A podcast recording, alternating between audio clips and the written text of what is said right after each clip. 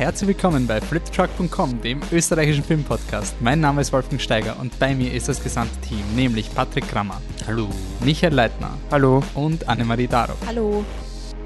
Schon noch Darok, oder? Ja, Sicher, ja. sicher. Noch lang genug.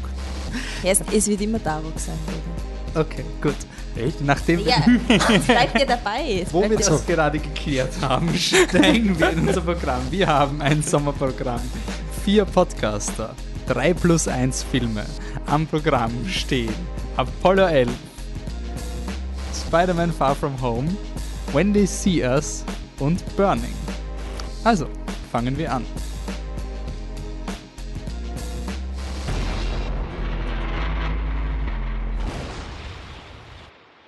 Gut, so, wir sind da. Ähm, alle Unklarheiten beseitigt. wir starten in unseren 139. Podcast, haben uns wieder zusammengefunden.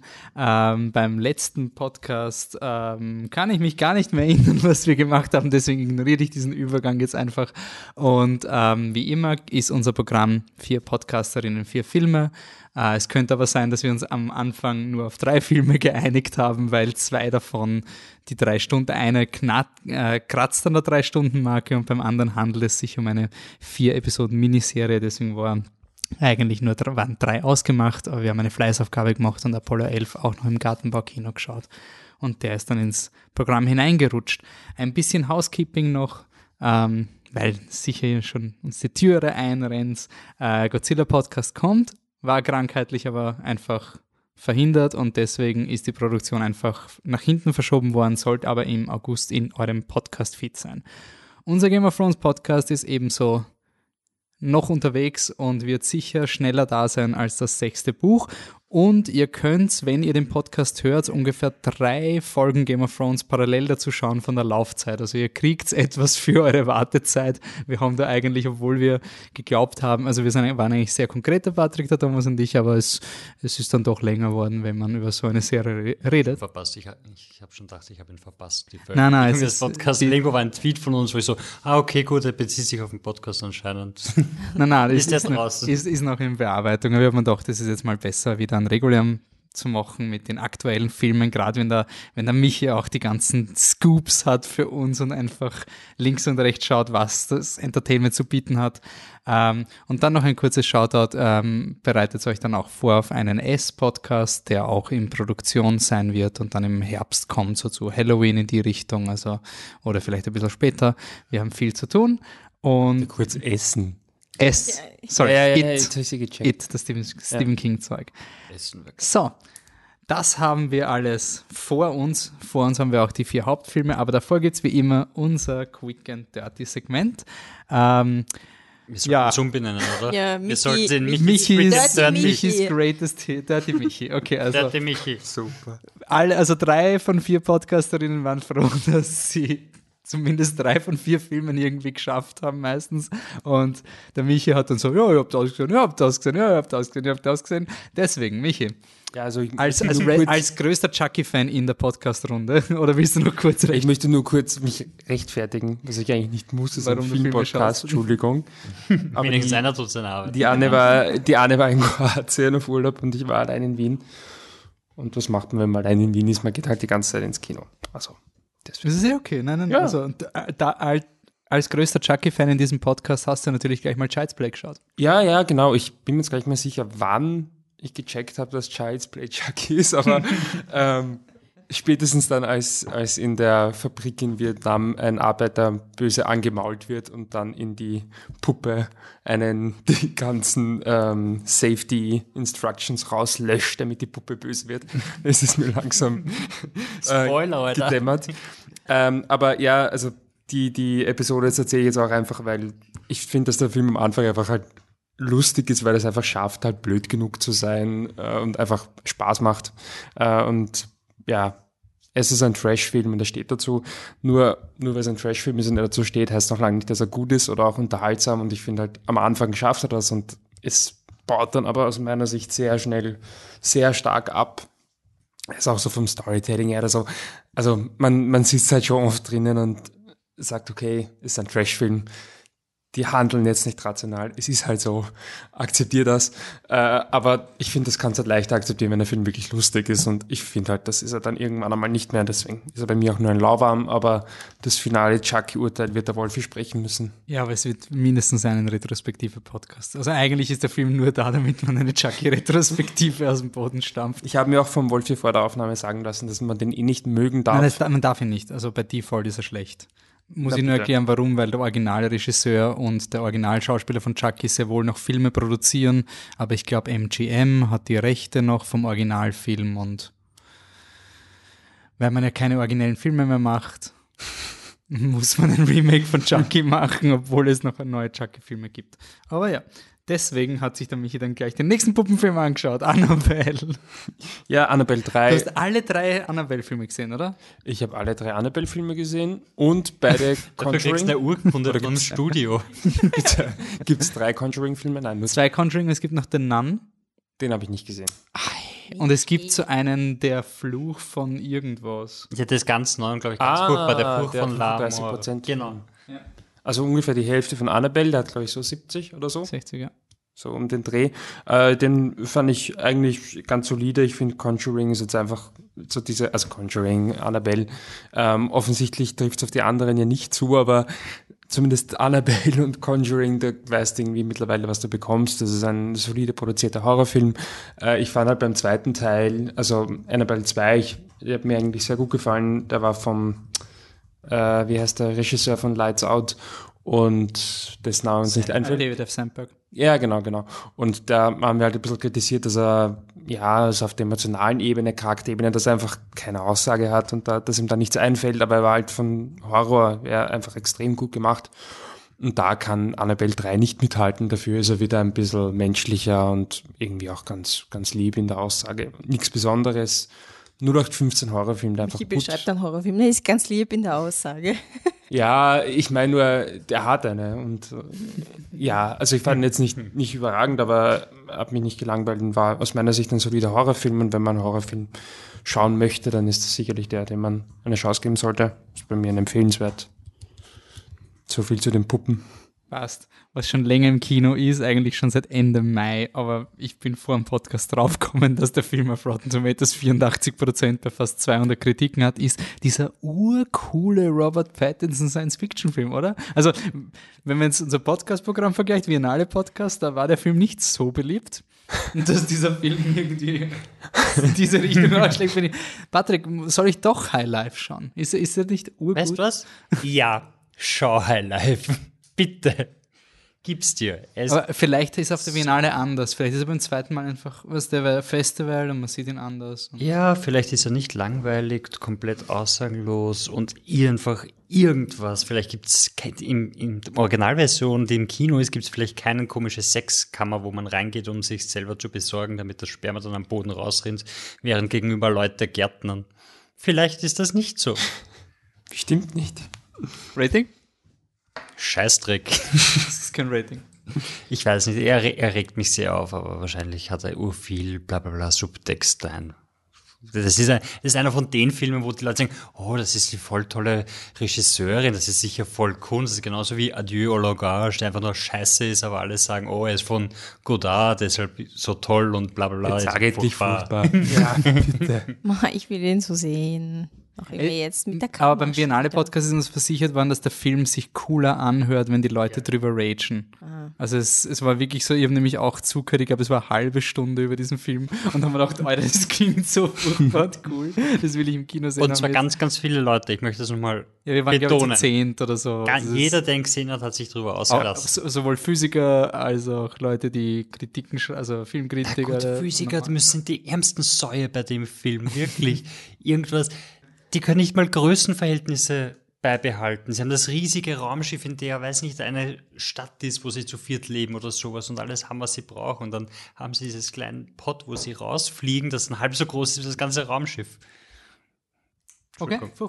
Gut, Longshot läuft auch im Kino. Michi, hast du nicht gesehen? Ich, kannst du mal probieren, gell? Äh, ja, Longshot ist eine äh, Liebeskomödie mit äh, Seth Rogen und Charlize Theron in den Hauptrollen und ja, die, die, die Idee ist halt wohl, dass man so ein bisschen das klassische Rollenbild umdreht. Charlize Theron spielt eine erfolgreiche Polit Politikerin, im Prinzip eine äh, Kandidatin für, die Bundes, für den Bundespräsidenten in den USA und Seth Rogen ist ein arbeitsloser Journalist, den sie schon aus ihrer Kindheit kennt und dann treffen sie sich wieder und er braucht eh gerade einen Job und dann schreibt er ihre Reden und sie verstehen sich gut und vielleicht kommen sie dann doch irgendwann zusammen. Ähm, und ich fand ihn eigentlich sehr, sehr süß. Also ich fand, die Charaktere waren einfach sehr gut geschrieben. Ähm, man konnte alles, also man konnte die, die Liebesgeschichte zwischen den beiden sehr gut nachvollziehen. Und ich finde, er hat auch wirklich, also auch in der Aussage, ich finde, er hat sich sehr, sehr geschickt angestellt, ohne dass du ihm, dass du ständig äh, dir denkst, wow, ja, der möchte jetzt irgendwie ultrapolitisch korrekt sein. Will er auch, aber es ist nicht so dieses aufgedrängte, ähm, war das ist ja voll unrealistisch oder das ist voll unrealistisch und so ist das ja gar nicht, sondern er schafft es wirklich, finde ich, sehr subtil und, und angenehm, dass er das einfach dir als die Welt verkauft, in der man leben sollte. Voll politisch korrekt und Seth Rogen, das passt eh nicht so gut zusammen, oder? Ja, es gibt ja eine Sperma-Szene. Also, ja. ähm, ja, aber ja, am Ende wird das ein bisschen ausufern in, in, in seiner Dummheit, aber ist auch irgendwo ganz süß. Und was mir gut gefallen hat, du hast immer in diesen Liebeskomödien diesen klassischen Bogen, dass sie halt, sie kommen dann zusammen und dann gibt es das große Missverständnis, dass sich dann, oder irgendwie das große Geheimnis, was dann aufkommt und dann sind sie wieder getrennt und irgendwann einmal kommen sie dann doch wieder zusammen. Und der Film hat im Prinzip auch diesen Bogen, aber er löst halt irgendwie ganz anders, indem sie einfach draufkommen, es geht einfach nicht, weil wir können einfach nicht zusammen sein. Und das sind wirklich realistische Argumente und nachvollziehbare, nachvollziehbare Argumente und nicht ein, oh, oh, aber der Beruf ist doch nicht wichtiger als die Liebe, ah, das will Bundespräsident, also sie will Präsident in der USA werden. Ich meine, come on. Und der Film akzeptiert das und sieht das als echtes Problem, ähm, das irgendwie unter einen Hut zu bringen. Natürlich löst das dann irgendwie unrealistisch und kitschig, klar, aber das fand ich irgendwie cool, dass es nicht dieses, okay, wir können nicht, weil wir passen nicht zusammen, sondern ja, wir passen zusammen, wir passen super zusammen, aber du hast halt ein paar Dinge in deiner Vergangenheit, die vielleicht blöd ausschauen. Ja, ist, ist super süß, sehr gut. Kann ich empfehlen, wenn er mal im Fernsehen läuft. Schaut sich den an. Oder super gut, kann ich empfehlen, Sehr wenn er im gut. Fernsehen läuft. Was jetzt? Naja, oder du kannst ihn ja auch ist streamen oder was auch immer. Also sehr gut. Aber ich habe nicht gewusst, ob das empfehlen danach oder das. Nein, ich finde ich finde super. Okay. Okay, Sehr süß. cool. Ähm, ich freue mich auf einen anderen süßen Film, den mir der Michi jetzt gleich mal zusammenhauen wird, nämlich Yesterday, geschrieben von Richard Curtis, Regie Danny Boyle. Ja, Wie schauen wir aus? ja, also der, der Plot ist ein bisschen, ich, wenn man sagen soll, verspielt, sagen wir es positiv. Ähm, es gibt einen weltweiten, einen, einen weltweiten Stromausfall und genau zu dem Zeitpunkt, wo es diesen Stromausfall gibt, ist unser Protagonist, ein erfolgreicher, erfolgloser pardon, Musiker, hat gerade zu diesem Zeitpunkt einen Autounfall oder einen Unfall am Fahrrad sitzt eigentlich. Ja, und äh, dann passiert etwas ganz Erstaunliches. Die Welt kann sich an gewisse Dinge einfach nicht mehr erinnern. Es wird aus der Geschichte gelöscht.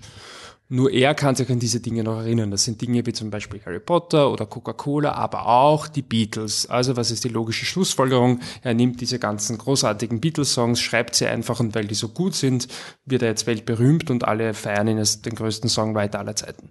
So, das ist halt dann mehr oder weniger der Plot, das war's eigentlich schon. Und äh, daneben gibt's noch die Lily James und die steht eigentlich schon ewig auf ihn, der checkt's nicht und vielleicht kommen wir eh zusammen. Der Film ist lieb, ähm, aber er hat mir nicht gefallen.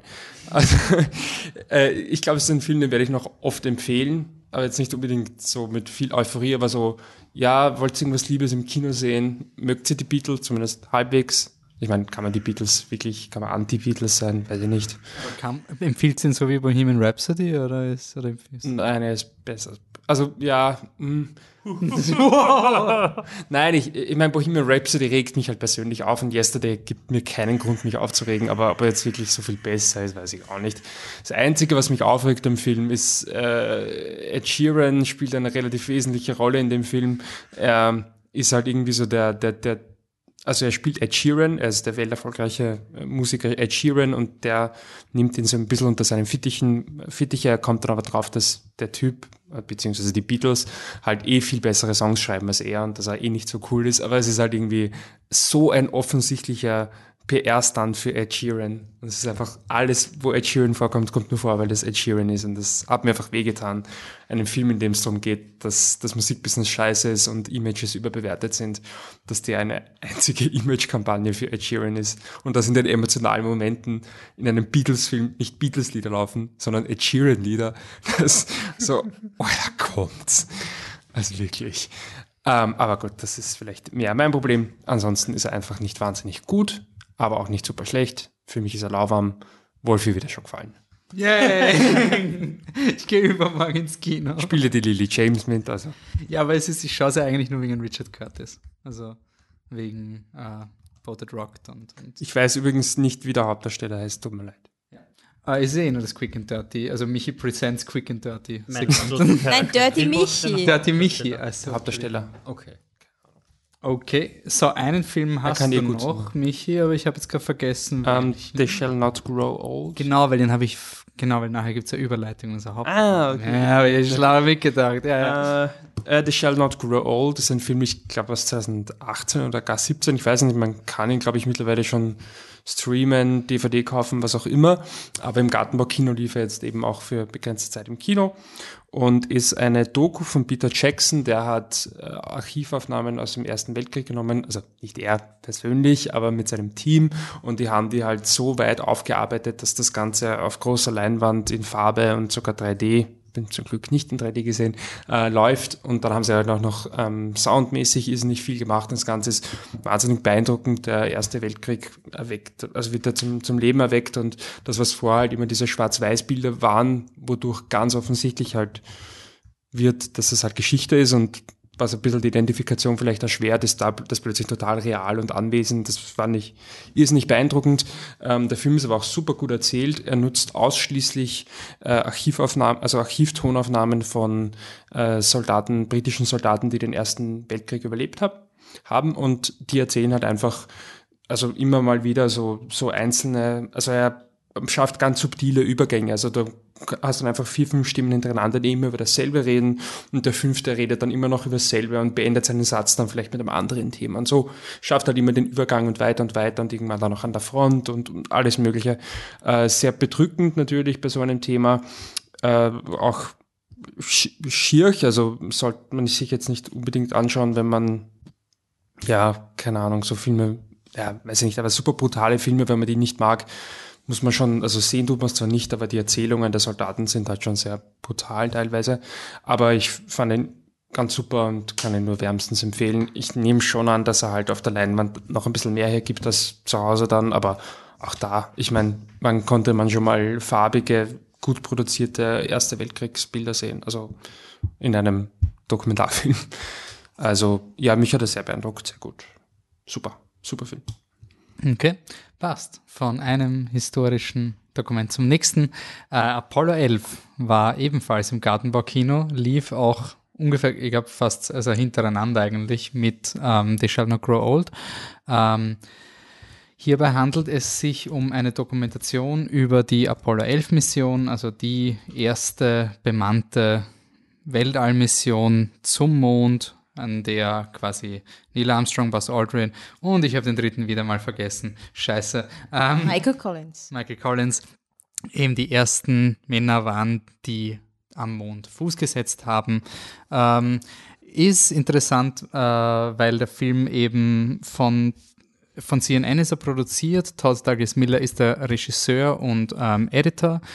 Und ähm, der Film verwendet Archivaufnahmen, hat keine Voice-Over, also hat schon Voice-Over, aber eher äh, im Sinne von Radioschnipsel oder solche Sachen. Es gibt keine diese, wir besinnen uns zurück, wie das damals war. Der Film startet direkt mit der Saturn-Rakete, die halt in Position gebracht wird und ähm, sie, während der Recherche wurden anscheinend 70 Millimeter Aufnahmen gefunden von, also Originalaufnahmen von damals, die wurden auch restauriert und ähm, das war auch der Grund, warum ich den Film eben unbedingt auch im Gartenbaukino sehen wollte, weil den kann man sich auch schon über Amazon.com bestellen, weil der Film ist dieses Jahr rausgekommen, aber ist schon als Blu-ray verfügbar international, wenn man Blu-ray cracken kann, geht das schon irgendwie. Ähm, und auf jeden Fall dieser Film, das, der erste Shot war ein Wahnsinn. Also es war wirklich so ein, also ich habe mir die ganze Zeit gedacht, Michael Bay muss sich ja so geärgert haben, dass er nicht das gefilmt hat. Also die, diese Aufnahmen von den Raumschiffen und von den Flugzeugträgern sind einfach, als, als würdest du es jetzt filmen. Und das klingt urbanal, aber es ist so geil. Es ist einfach wirklich so diese Realisierung, hey, früher haben die Leute auch schöne Bilder machen können. Das ist nicht erst jetzt. Das ist nicht wegen digital oder sonst irgendwas. Man sieht halt immer nur die crappy Archivaufnahmen, weil das halt die Handkameras von den also von den News Anchors oder sowas waren. Deswegen ist halt altes Archiv, also altes Material assoziiert man halt immer mit diesem 4 zu 3 und rauschig. Aber wenn man halt diese Aufnahme von den Raketen sieht, überhaupt der Start von der Rakete war unpackbar. Mhm. Also das war so cool. Also ich bin einfach so froh, dass ich den Film noch Last Minute äh, im Gartenbaukino geschaut habe. Ähm, das, er ist eigentlich das, was er ist. Also ich glaube, er ist nur 93 Minuten. Das ist fast schon ein Tick zu lang, weil er sehr viele Countdowns hat. Also es, er geht halt wirklich alles durch, was sie machen. Ähm, ich finde es trotzdem cool, dass er dir mal ein Gefühl für Zeit gibt. Und ich muss schon sagen, ähm, First Man ist ein bisschen der Segen und der Fluch von dem Film, weil es macht, also ich finde, der Film macht First, also dieser Film macht First Man urgeil. Wenn du drauf, also ich, ich habe eh schon gewusst, dass First Man relativ akkurat ist, aber da waren wirklich Dialogsegmente eins zu eins wirklich spitze, auch die, die Warnleuchten, die dann angehen, mhm. sind eins zu eins wie in First Man. Das ist wirklich so, du, du, du checkst, dass First Man nicht übertrieben war. Das ist richtig cool. Einziges Problem, die Musik ist halt nicht so geil wie in First Man. Also Komponist Matt Morton, es ist eh lieb. Es ist, halt eh lieb, aber ich wollte halt die ganze Zeit also die, Landes, die Landesequenz in First Man ist, ist so perfekt. Und dann schaust du es halt nochmal und First Man verwendet ja auch die, den gleichen Kamerawinkel, also du hast wirklich die Parallelen und du sitzt dann und denkst dir, ja, und der ist nicht so scharf wie der Ryan Gosling. Es ist halt einfach so. Also das muss man halt wirklich mal festhalten. Das ist schon ein bisschen, also ja, Back-to-Back -back mit First Man ist richtig cool. Was nicht, ähm, Michi und Anne haben ihn auch gesehen. Ja, ich glaube, viel gibt es ja nicht mehr zum, zu äh, ergänzen. Ich finde, dass der Film auch ja, eigentlich einen ganz guten Job macht für äh, Leute, die vielleicht nicht so in diesem Segment zu Hause sind wie, wie der Wolfi oder manche andere, ähm, das halbwegs gut zu erklären, zumindest so weit, dass man es sich irgendwie orientieren kann. Ähm, ja, aber in, in erster Linie fand ich einfach die, die Aufnahmen und dass das überhaupt möglich ist, dass das existiert, ähm, sehr beeindruckend. Und ich finde, es ist nicht nur, hey, die haben damals auch schöne Bilder gemacht, sondern es ist halt auch ähm, also das Ganze ist 50 Jahre her, schon allein, dass das irgendwie technisch möglich war, das umzusetzen, ist irgendwie, also schwer zu, zu greifen eigentlich. Und diese ganzen riesigen ähm, Instrumente, die die verwenden, das ist schon wahnsinnig beeindruckend. Also da, da wird man irgendwie, finde ich, bei dem Film so ein bisschen wieder zum, zum Kind, das ins Staunen gerät, was eigentlich möglich ist auf der Welt. Ich war bei dem Film, bin ich tatsächlich so ein bisschen melancholisch geworden, weil ich mir dachte, es ist sehr weit ausgeholt, aber ich mir dachte so, äh, Klimakrise und so, es ist schon sehr bedrückend, weil ich mir irgendwie denke so, also wenn wir sowas geschafft haben als Menschheit, vielleicht wird man uns irgendwie doch wieder mal zusammenreißen, aber wenn die Welt halt irgendwann hin ist, dann hilft uns das auch nicht mehr. Aber äh, ja, ich hab, also bin da so ein bisschen ins Nachdenken gekommen, aber an sich einfach richtig schön und ich finde auch, dass es also Jetzt, ich denke, im Gartenbaukino ist es jetzt vorbei, aber ja, falls man jemals die Möglichkeit kriegt, das auf einer großen Leinwand zu sehen. Ähm, ja, also ich glaube, das unterschätzt man gerne, dass so ein Ereignis, das eh jeder kennt, das nochmal so auf der großen Leinwand und mit diesen Bildern, das gibt schon mal eine ganz eigene Faszination. Man denkt bei so einem e- Event, bei so einem historischen immer, ähm, dass man es eh sich gut auskennt, da, dass man eigentlich alles drüber weiß, aber der Film zeigt einem, dass man es nicht weiß, okay, außer die Leute, die sich wirklich damit beschäftigen, aber einfach so hast du eigentlich keine Ahnung, was wirklich das mehrere Tage gedauert hat und so weiter. Und dieser Film gibt dir die Möglichkeit, dass du das Gefühl hast, du darfst es auch miterleben und sogar näher miterleben als die Leute, die es damals schon miterlebt haben, weil die haben auch nicht die schönen, also die haben auch Aufnahmen gekriegt, klar im Fernsehen, aber die haben auch das nicht Tag für Tag für Tag ähm, immer übermittelt bekommen, so ja, jetzt passiert das und jetzt redet man so mit den Astronauten, jetzt redet man so mit den Astronauten. Also es ist wirklich so nah dran, äh, ist schon echt, echt cool und eine, eine schöne Erfahrung. Ich hoffe, dass, ähm, wenn es nächstes Mal zum Mond geht, was glaube ich, wann war das? 2024 wollen sie wieder. Erste Frau am Mond. Das Artemis-Projekt, glaube ich, heißt es von der NASA. Also ich hoffe, dass das klappt, dass sie diesmal einen gescheiten Anzug für die Dame haben. Wink, NASA, wink. Und ähm, ja, dass wir das dann auch irgendwie miterleben können. NASA Inside Jokes. Ja, ja, ne, wirklich trotteln. Ja, weil die, da hätten zwei Frauen zur ISS fliegen sollen vor, weiß nicht, ein paar Monaten.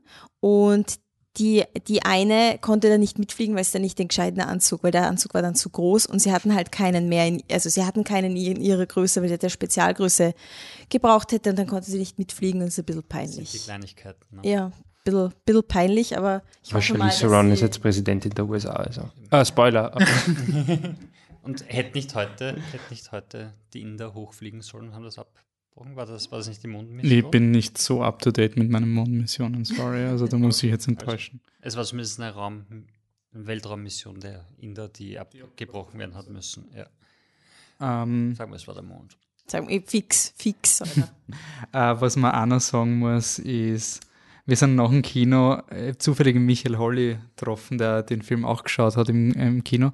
Und ähm, da haben wir so drüber geredet, so dass dieser Film irgendwie so, wenn du in der Zeit, ich meine, okay, Vietnam, äh, nicht so leibend, aber es erklärt schon irgendwie dieses America, fuck yeah, mit dem wir in den 90ern irgendwie, also es erklärt, es hat für mich dieser Film irgendwie erklärt, warum Armageddon heute gemacht wurde, wie er gemacht wurde, weil dieses, boah, wir können alles und wir schießen da eine Rakete hoch und das ist dieses, alle helfen zusammen irgendwie und, und, und dieses nicht alle, die ganze Welt liebt Amerika, weil es ist nicht nur für Amerika, dass wir am Mond sind, sondern für die ganze Welt, America, yeah! Also du verstehst halt irgendwie schon auf eine Art, woher dieser übertriebene Patriotismus kommen kann, wenn du halt siehst, was da logistisch einfach auf die Beine gestellt wird, was halt zu dem Zeitpunkt keine andere Nation zusammengebracht hat.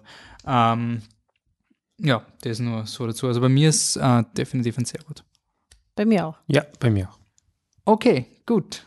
Dann gehen wir zum nächsten Film. Aber ich habe jetzt keinen Clip von Apollo 11 reingeben, aber das, das ist ja nur so das klassische. Aber zum nächsten Film gibt es einen Clip, nämlich Spider-Man Far From Home. Na, den, den gibt es nicht, das Lied kommt auch nicht vor. Ähm, Das es mache gibt jetzt nicht. oder? Nicht irgendwo, halt, Ja, zumindest als Instrumental. Ich weiß nicht mehr, wie der Spider-Man-Schauspieler heißt. Tom Holland. Ah, hätte ich es erraten. Zendaya ist die Freundin. Und die zwei Zendaya. hört ihr jetzt in dem Clip, Ach so, den wir ich sind auf- spielen werde, nämlich von Spider-Man. Und der Michi hat geglaubt, das Mike schon ab. Jetzt kommt der Clip von Spider-Man Far From Home, wo Tom Das ist Holland Pamela und auch. Zendaya, hört bitte zu, Tom Holland und Zend- Zendaya. Spider-Man, Michi, willst du erklären, was im Clip passiert? Es ist das, was in der Oper sind und dann Nick Fury so, so reinfunkt. Ja, bum, bum, zack. Viel Spaß mit dem Clip von Spider-Man Far From Home. Jetzt drehen wir die Mikros ab. You look really pretty. And therefore I have value. No. No, that's not what I meant at all. I was just. I'm messing with you. Thank you. You're welcome. You look pretty too. Oh my gosh, opera glasses! So cute. Can I? Want to go in on a pair? You mean let's sit next to each other? Yeah. Parker, are you in position? No. Okay. No, Why the hell you not? don't want to sit next to me, or no, you, you just don't want to take class. I didn't mean that. I, uh, uh, if you go ahead, I'll go grab us a pair. Parker, No, I'm coming. I'm. Oh, Sie ist quasi wie Madonna. Ah. cool. Oder Und nicht menschenverachtend. Aquafina. Ist Zendaya. auch so eine. Okay, und der heißt Tom Holland. Jetzt sind wir nicht. Ich hab, wir sind so quirky wie Spider-Man, verstehst Also, du? Es ist einfach so wie eine Teenie, es ist ein bisschen crappy, ein bisschen lustig. Ja. Nein, nein, nein, können wir So bitte, ironic. können wir ganz kurz über das Wichtigste in Spider-Man reden? Ja. Bitte das alles. Lass drüber reden. Hunky Chunky Man? Nein.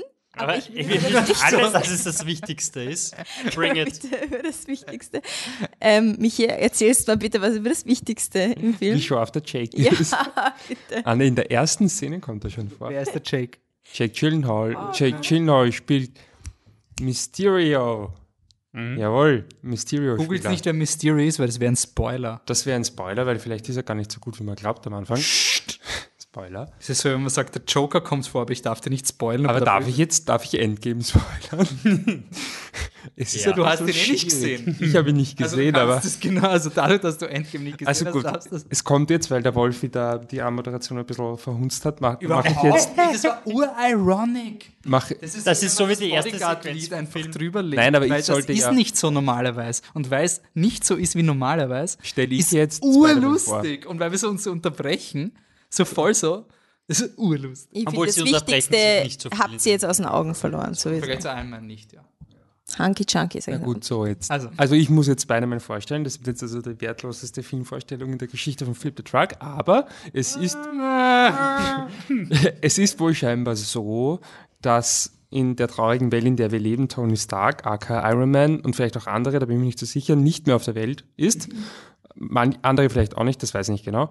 Und ähm, Tom Holland, aka Spider-Man, aka Peter Parker, äh, wird wahrscheinlich dann der neue Boss werden müssen, weil er ist der Einzige, der überbleibt. Und das stürzt den armen kleinen Teenie in voll die Sinnkrise, weil eigentlich will er nur äh, nach der Matura mit seinen Haverern auf Matura-Reise fahren und so ähnlich. Es ist, Das ist noch nicht einmal Er ist 16. Er ist 16.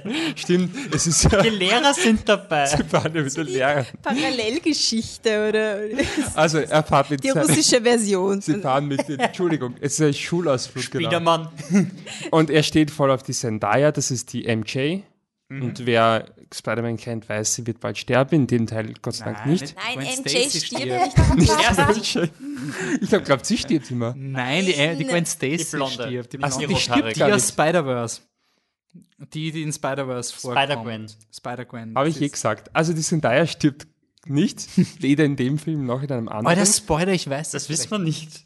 Aber es ist ja nicht einmal nah dran in dem Wir Film. wissen auch nicht, ob Spider-Man vielleicht stirbt. Das darf man alles nicht nur spoilern, Jesus okay? Okay, es- ich habe es total Jetzt hast du schon verkackt. gespoilert, dass der Mysterio Ich der habe es Böse total ist. verkackt. Sie fahren, auf, sie fahren nach Europa und er möchte eigentlich gar nicht der Boss sein, aber soll irgendwie schon. Und dann kommt der Mysterio, der Jack Gyllenhaal und der Jack Gyllenhaal ist urstark und dann denkt er sich, ich habe eine Was ist super er noch? Idee.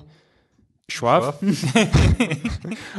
und er denkt sich dann, scharf und stark, das ist doch ein super Nachfolger von Iron Man. Und ähm, deswegen gibt er ihm dann die ganze Macht und das ist vielleicht keine gute Idee. Wissen wir nicht, weil ich darf nicht spoilern.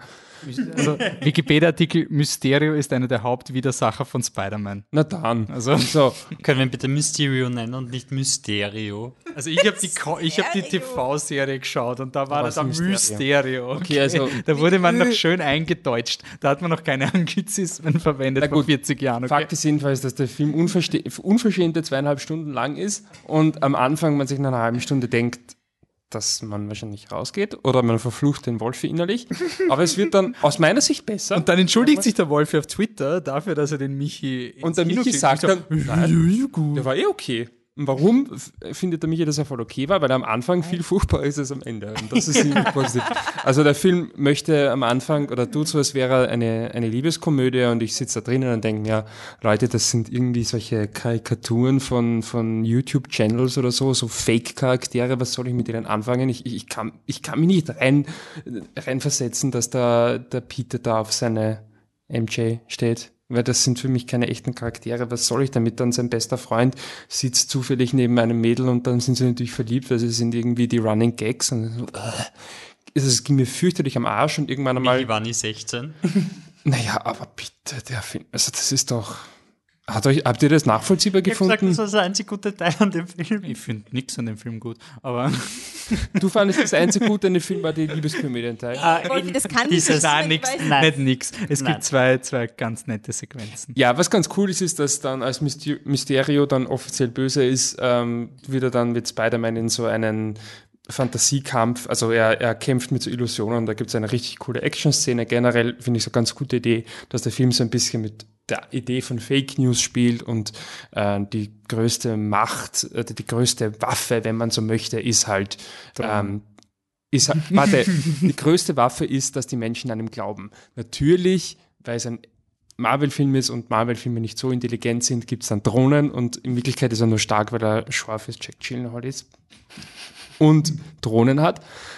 Aber zumindest dieser Ansatz, dass halt quasi, dass man einem glaubt, dass es die größte Macht, das ist doch irgendwie eine ganz liebe Idee. Aber desto länger ich drüber nachdenke, desto lauwarmer ist er. Von daher, Ja, der Michi hört sich irgendwie gerade so an, wie ich früher bei Thor Dark World oder so auf diesem Level. So dieses noch dieses halb rechtfertigende, das sehe ich irgendwie, okay, let it go. ja, nein, ich fand ihn aber nicht, ich fand ihn nicht furchtbar. Also. Nein, ist eh nicht furchtbar. Das ist, Marvel kann nicht furchtbar sein, weil es Mittelmaß ist. Also es geht einfach gar nicht. Ich mein, ja, okay, gut, aber Ragnar, okay, gut. Das ist ja wirklich, okay. Wobei wir haben Ragnarok, glaube War ich, kein furchtbar gegeben. Nein.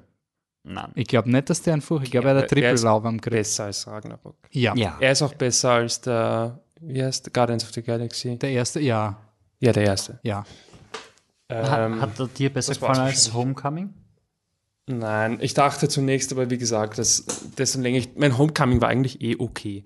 Ich glaube, ich habe den ein bisschen verklärt, weil der, bei Homecoming war das, hey, der ist voll okay. Länger drüber nachgedacht, nein, eigentlich ist er halt Standard as fuck und deswegen okay. Und bei dem war es jetzt umgekehrt. Ich sitze drin und denke mir, ich möchte sterben und dann am Ende ist es, ist es eh okay. Deswegen andere Kurve, aber in Wahrheit auch auf einem anderen Level und ja, Homecoming ist eigentlich, glaube ich, der wesentlich bessere Film. Er ist auch äh, irgendwie Homecoming ist viel fokussierter Er macht auch viel mehr Sinn. Also, Also- so sehr ich jetzt keine das. zweieinhalb Stunden, glaube Und ich. ich, ich möchte Mysterio nicht einmal zu sehr loben, weil ich finde nicht, dass er so ein überragend toller Bösewicht ist. Ich finde diese Idee mit diesen Fake News und so, finde ich nett. Aber der Michael Keaton war halt der nur noch 15 Bösewicht, der aber eine gescheite Motivation hatte und durchdacht war. Und der ist halt wieder sehr.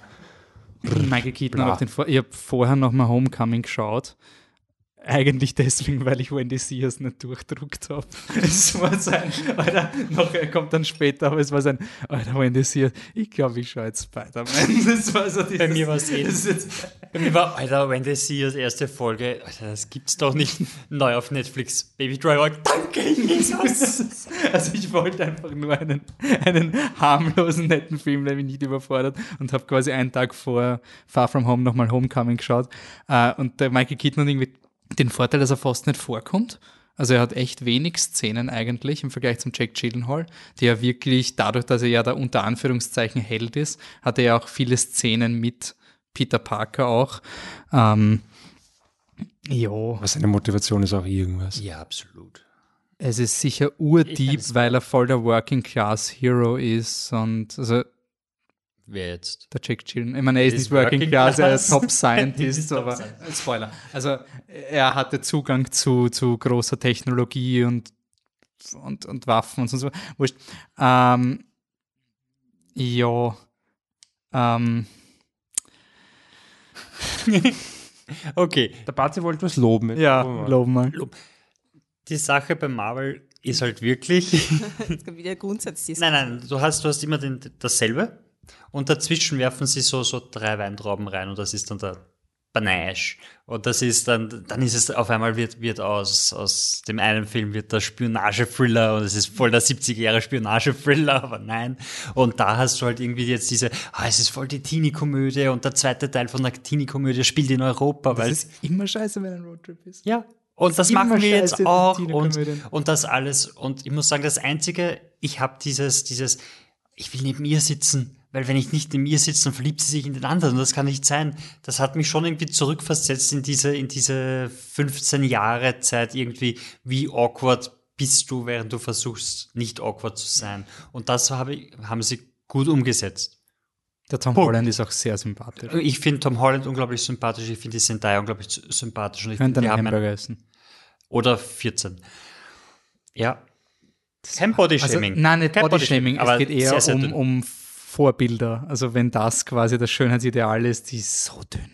Bist du narr. Und sie ist absolut ein Schönheitsideal. Sie ist eine Insta-Queen. Ja, aber Also auf- die in Greatest. Show- Was ist, aber eigentlich, ist, sie, ist sie Musikerin eigentlich von Haus? Nein. Was ist sie von Haus Nein, aus? sie ist eine Schauspielerin halt. Aber in Greatest Ach, die Showman ist- hat, ist mir das nicht so arg vorkommen. Ich weiß nicht. Weil Schauspielerin nennst du doch nicht von Anfang an Zendaya, oder? Ich habe gedacht, sie, Nein, sie ist schon nein, mit nein, sie, Fame ich glaube, zu, sie hat nicht gesungen so. Nein, nein, nein. Also sie hat sich einfach schon immer, sie hieß schon immer Zendaya und Auf jeden Fall, so. den Teil habe ich ganz nett gefunden und der Rest ist Jack Gyllenhaal ist scharf, ja, super. Ja, ein Ich bisschen finde mehr ihn auch- Enthusiasmus. Nein, nein, voll. Aber er Und ich hat finde halt ihn auch nichts einen- Schönes find- an, also- ja, nein, also- aber ich finde ihn auch macht ja nichts. er macht doch wirklich alles, was er kann mit dieser Rolle.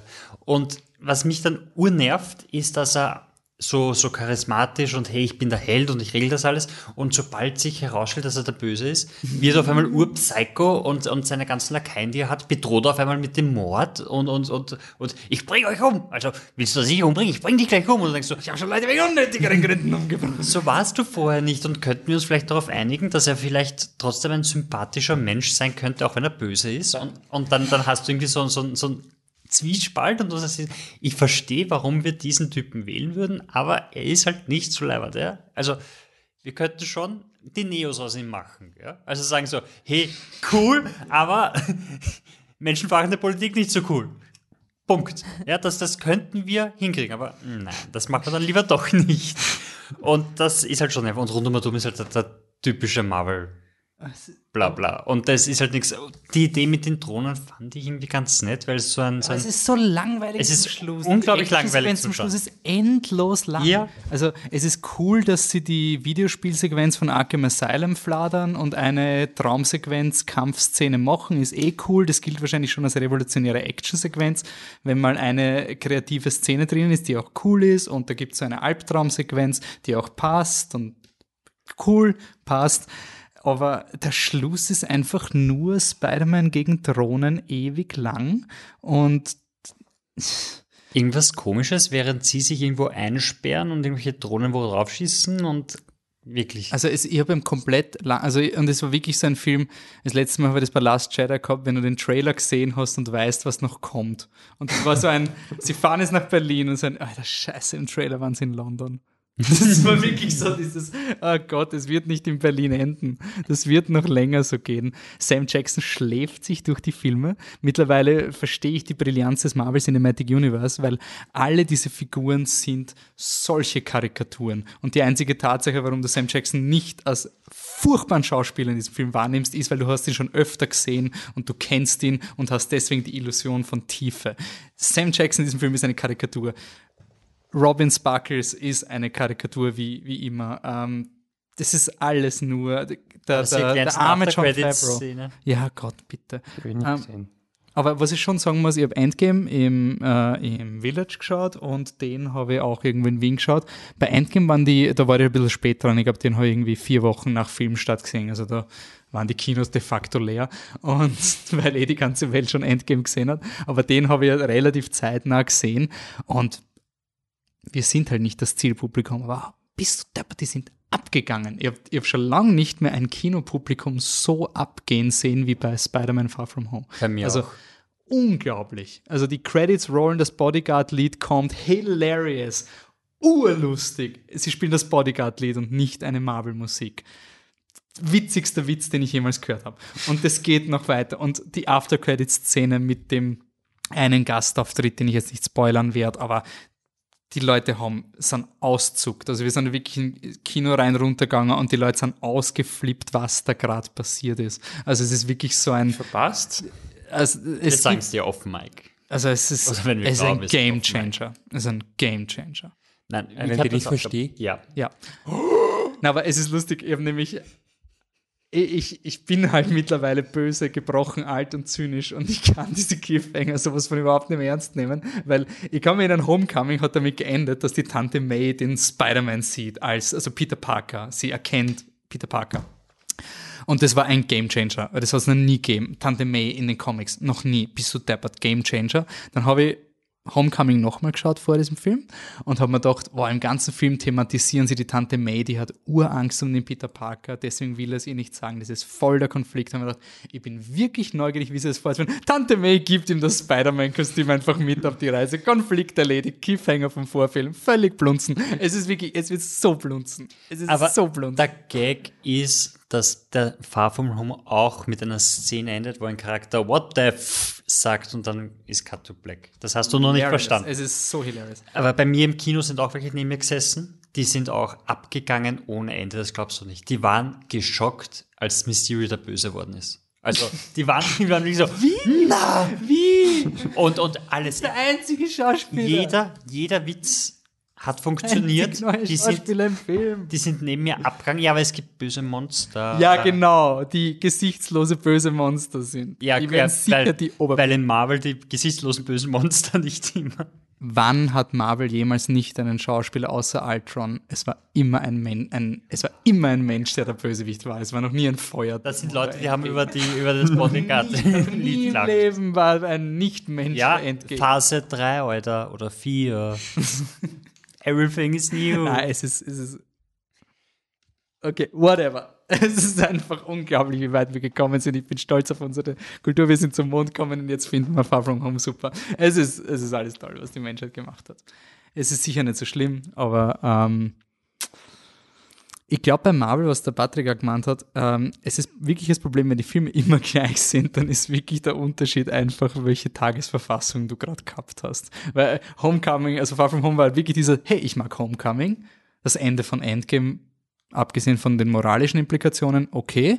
Und jetzt bin ich wirklich neugierig, wie ist die Phase weitermachen. Coole Idee, jetzt ist der Spider-Man alleine cool. Also ich bin halt wirklich positiv in diesen Film reingegangen. Bei Homecoming habe ich mir gedacht, ich will den Film nicht sehen. Und deswegen ist Homecoming irgendwie besser und der Film eher schlechter. Ich wollte Infinity War nicht sehen, habe ihn cool gefunden. Ich habe mich gefreut auf Endgame, habe ihn okay gefunden.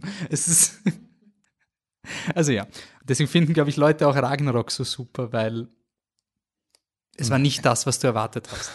Du, mit Arbeitskollegen, die meistgehassten Marvel-Filme von Arbeitskollegen ist Black Panther. Ja. Ich verstehe das bis heute nicht. Ja, weil es der einzige ist, den man cool. gesehen hat. Na, die haben alle gesehen. Das verstehe ich nämlich nicht. Black Panther ist so der Film, der voll den Hate kriegt, weil der ist ja nur wegen Political Correctness. Und das ist immer wirklich so dieses, okay. Da muss ich bleiben. Ja. Ähm, also dem Publik Zielpublikum gefällt es, bei mir ist ein Lauwarm. Ja, warm. Lauwarm. Okay. Ich finde es übrigens super, dass Tony Stark Drohnen gebaut hat, die über unserer Erde rotieren und jederzeit Menschen auf Knopfdruck umbringen könnten. Das finde ich super, wenn das, wenn das mein Held macht. Urtoll. Aber wenn es der Jake Gyllenhaal macht, ist böse. Schau, Wolfi, wir sind auch alle Helden und wir machen, ficken auch die Erde, ne? Von dem her. Ja, aber du machst einen Scheißfilm, wo Tony Stark einen Roboter baut und alle sagen, boah, Tony Stark ist urschlimm, dass du einen Roboter baut hast als Verteidigungswaffe, das ist voll nicht okay. Und jetzt im neuen Film hat Tony Stark einfach so einen, einen Satelliten, der jeden Menschen auf der Welt umbringen kann und keiner hinterfragt, solange der richtige Mensch die richtige Sonnenbrille hat. Was ist denn das für ein Scheiß? Wie schaut's bei Game of Thrones nochmal, bitte? Das ist wirklich. Und denkt drüber nach, ob es voll okay ist, ob Menschen wirklich diese Macht haben sollten. Freut sich auf unseren Game of Thrones Podcast. Kommen wir zu einem coolen Film. Also, Oder so. einen guten Film. Was kommt jetzt? Nein, ist ein Film. Es ist kein Film. Es ist kein Es ist Film. eine Serie. Aber sind Serien nicht die neuen Filme? Es ist nur eine Miniserie. Think also about nein. it. Think about it. Wer macht? Ich. Was? Ja, super, die Hardcore-Aufgabe. Okay. When They See Us auf Netflix, vierteilige Miniserie, Hardcore-Shit von Ava DuVernay. Und ja, was soll ich dazu sagen? Es ist einfach Clip, ja. Ich weiß nicht, was in dem Clip ist, Michael. Und Trump. Ah, der höchstpersönlich. Ich habe schon viel geschimpft, gell? You better believe that I hate the people that took this girl and raped her brutally. You better believe it. And it's more than anger, it's hatred. And I want society to hate him. Okay, relativ kurzer Clip, weil das ein tatsächlicher ähm, News-Clip war, den wir reingespielt haben, weil der Trailer ein bisschen ja, schwierig als Audio ist und äh, man hört Donald Trump 89, wie er eine Situation kommentiert. Ja, das kommt auch im Film vor. Ähm, wie man sich denken kann, es ist, beruht auf einer wahren Begebenheit, einer fürchterlichen. Äh, 1989 wird eine Frau im, in einem New Yorker Park, im Central Park, ähm, brutal vergewaltigt und niedergeschlagen. Sie ist fast am Sterben, sie stirbt nicht, aber ist wirklich on the edge. Und ähm, Zeitgleich ist eine Gruppe von Schwarzen oder nicht nur Schwarze, aber halt alle möglichen Ethnizitäten, Boys aus, aus ähm, dem Ghetto, sind unterwegs im Park und ähm, ja, und randalieren halt so ein bisschen rum. Und äh, da das zeitgleich ist, ähm, rechnen die Polizisten leider eins und eins zusammen und machen daraus fünf. und sagen, okay, fünf dieser Jugendlichen, die nehmen wir hops und das sind unsere Täter und die drehen das dann so, dass es halt, also das sind nicht die Täter, sie haben nichts damit zu tun. Ja, sie haben vielleicht ein bisschen randaliert im Pack, aber das war es auch schon.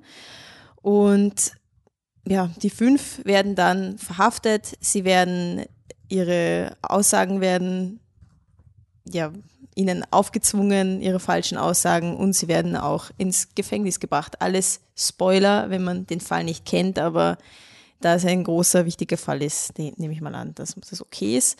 Und das wird auf vier Teile, hat wird Vernie das ähm, aufgeteilt. Ähm, ich würde es so beschreiben, der erste, den müsst ihr durchstehen, das ist, finde ich, mit der Schlimmste.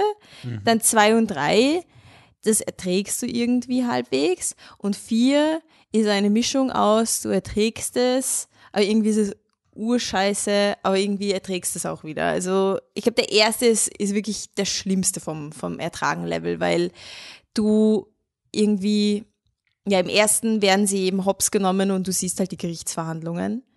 Genau, ja. Die Gerichtsverhandlungen sind im zweiten. Ah, die zweiten. Die Verhöre genau. sind die im Verhöre, ersten. Die Verhöre und die Verhöre sind ja wirklich das Schlimme.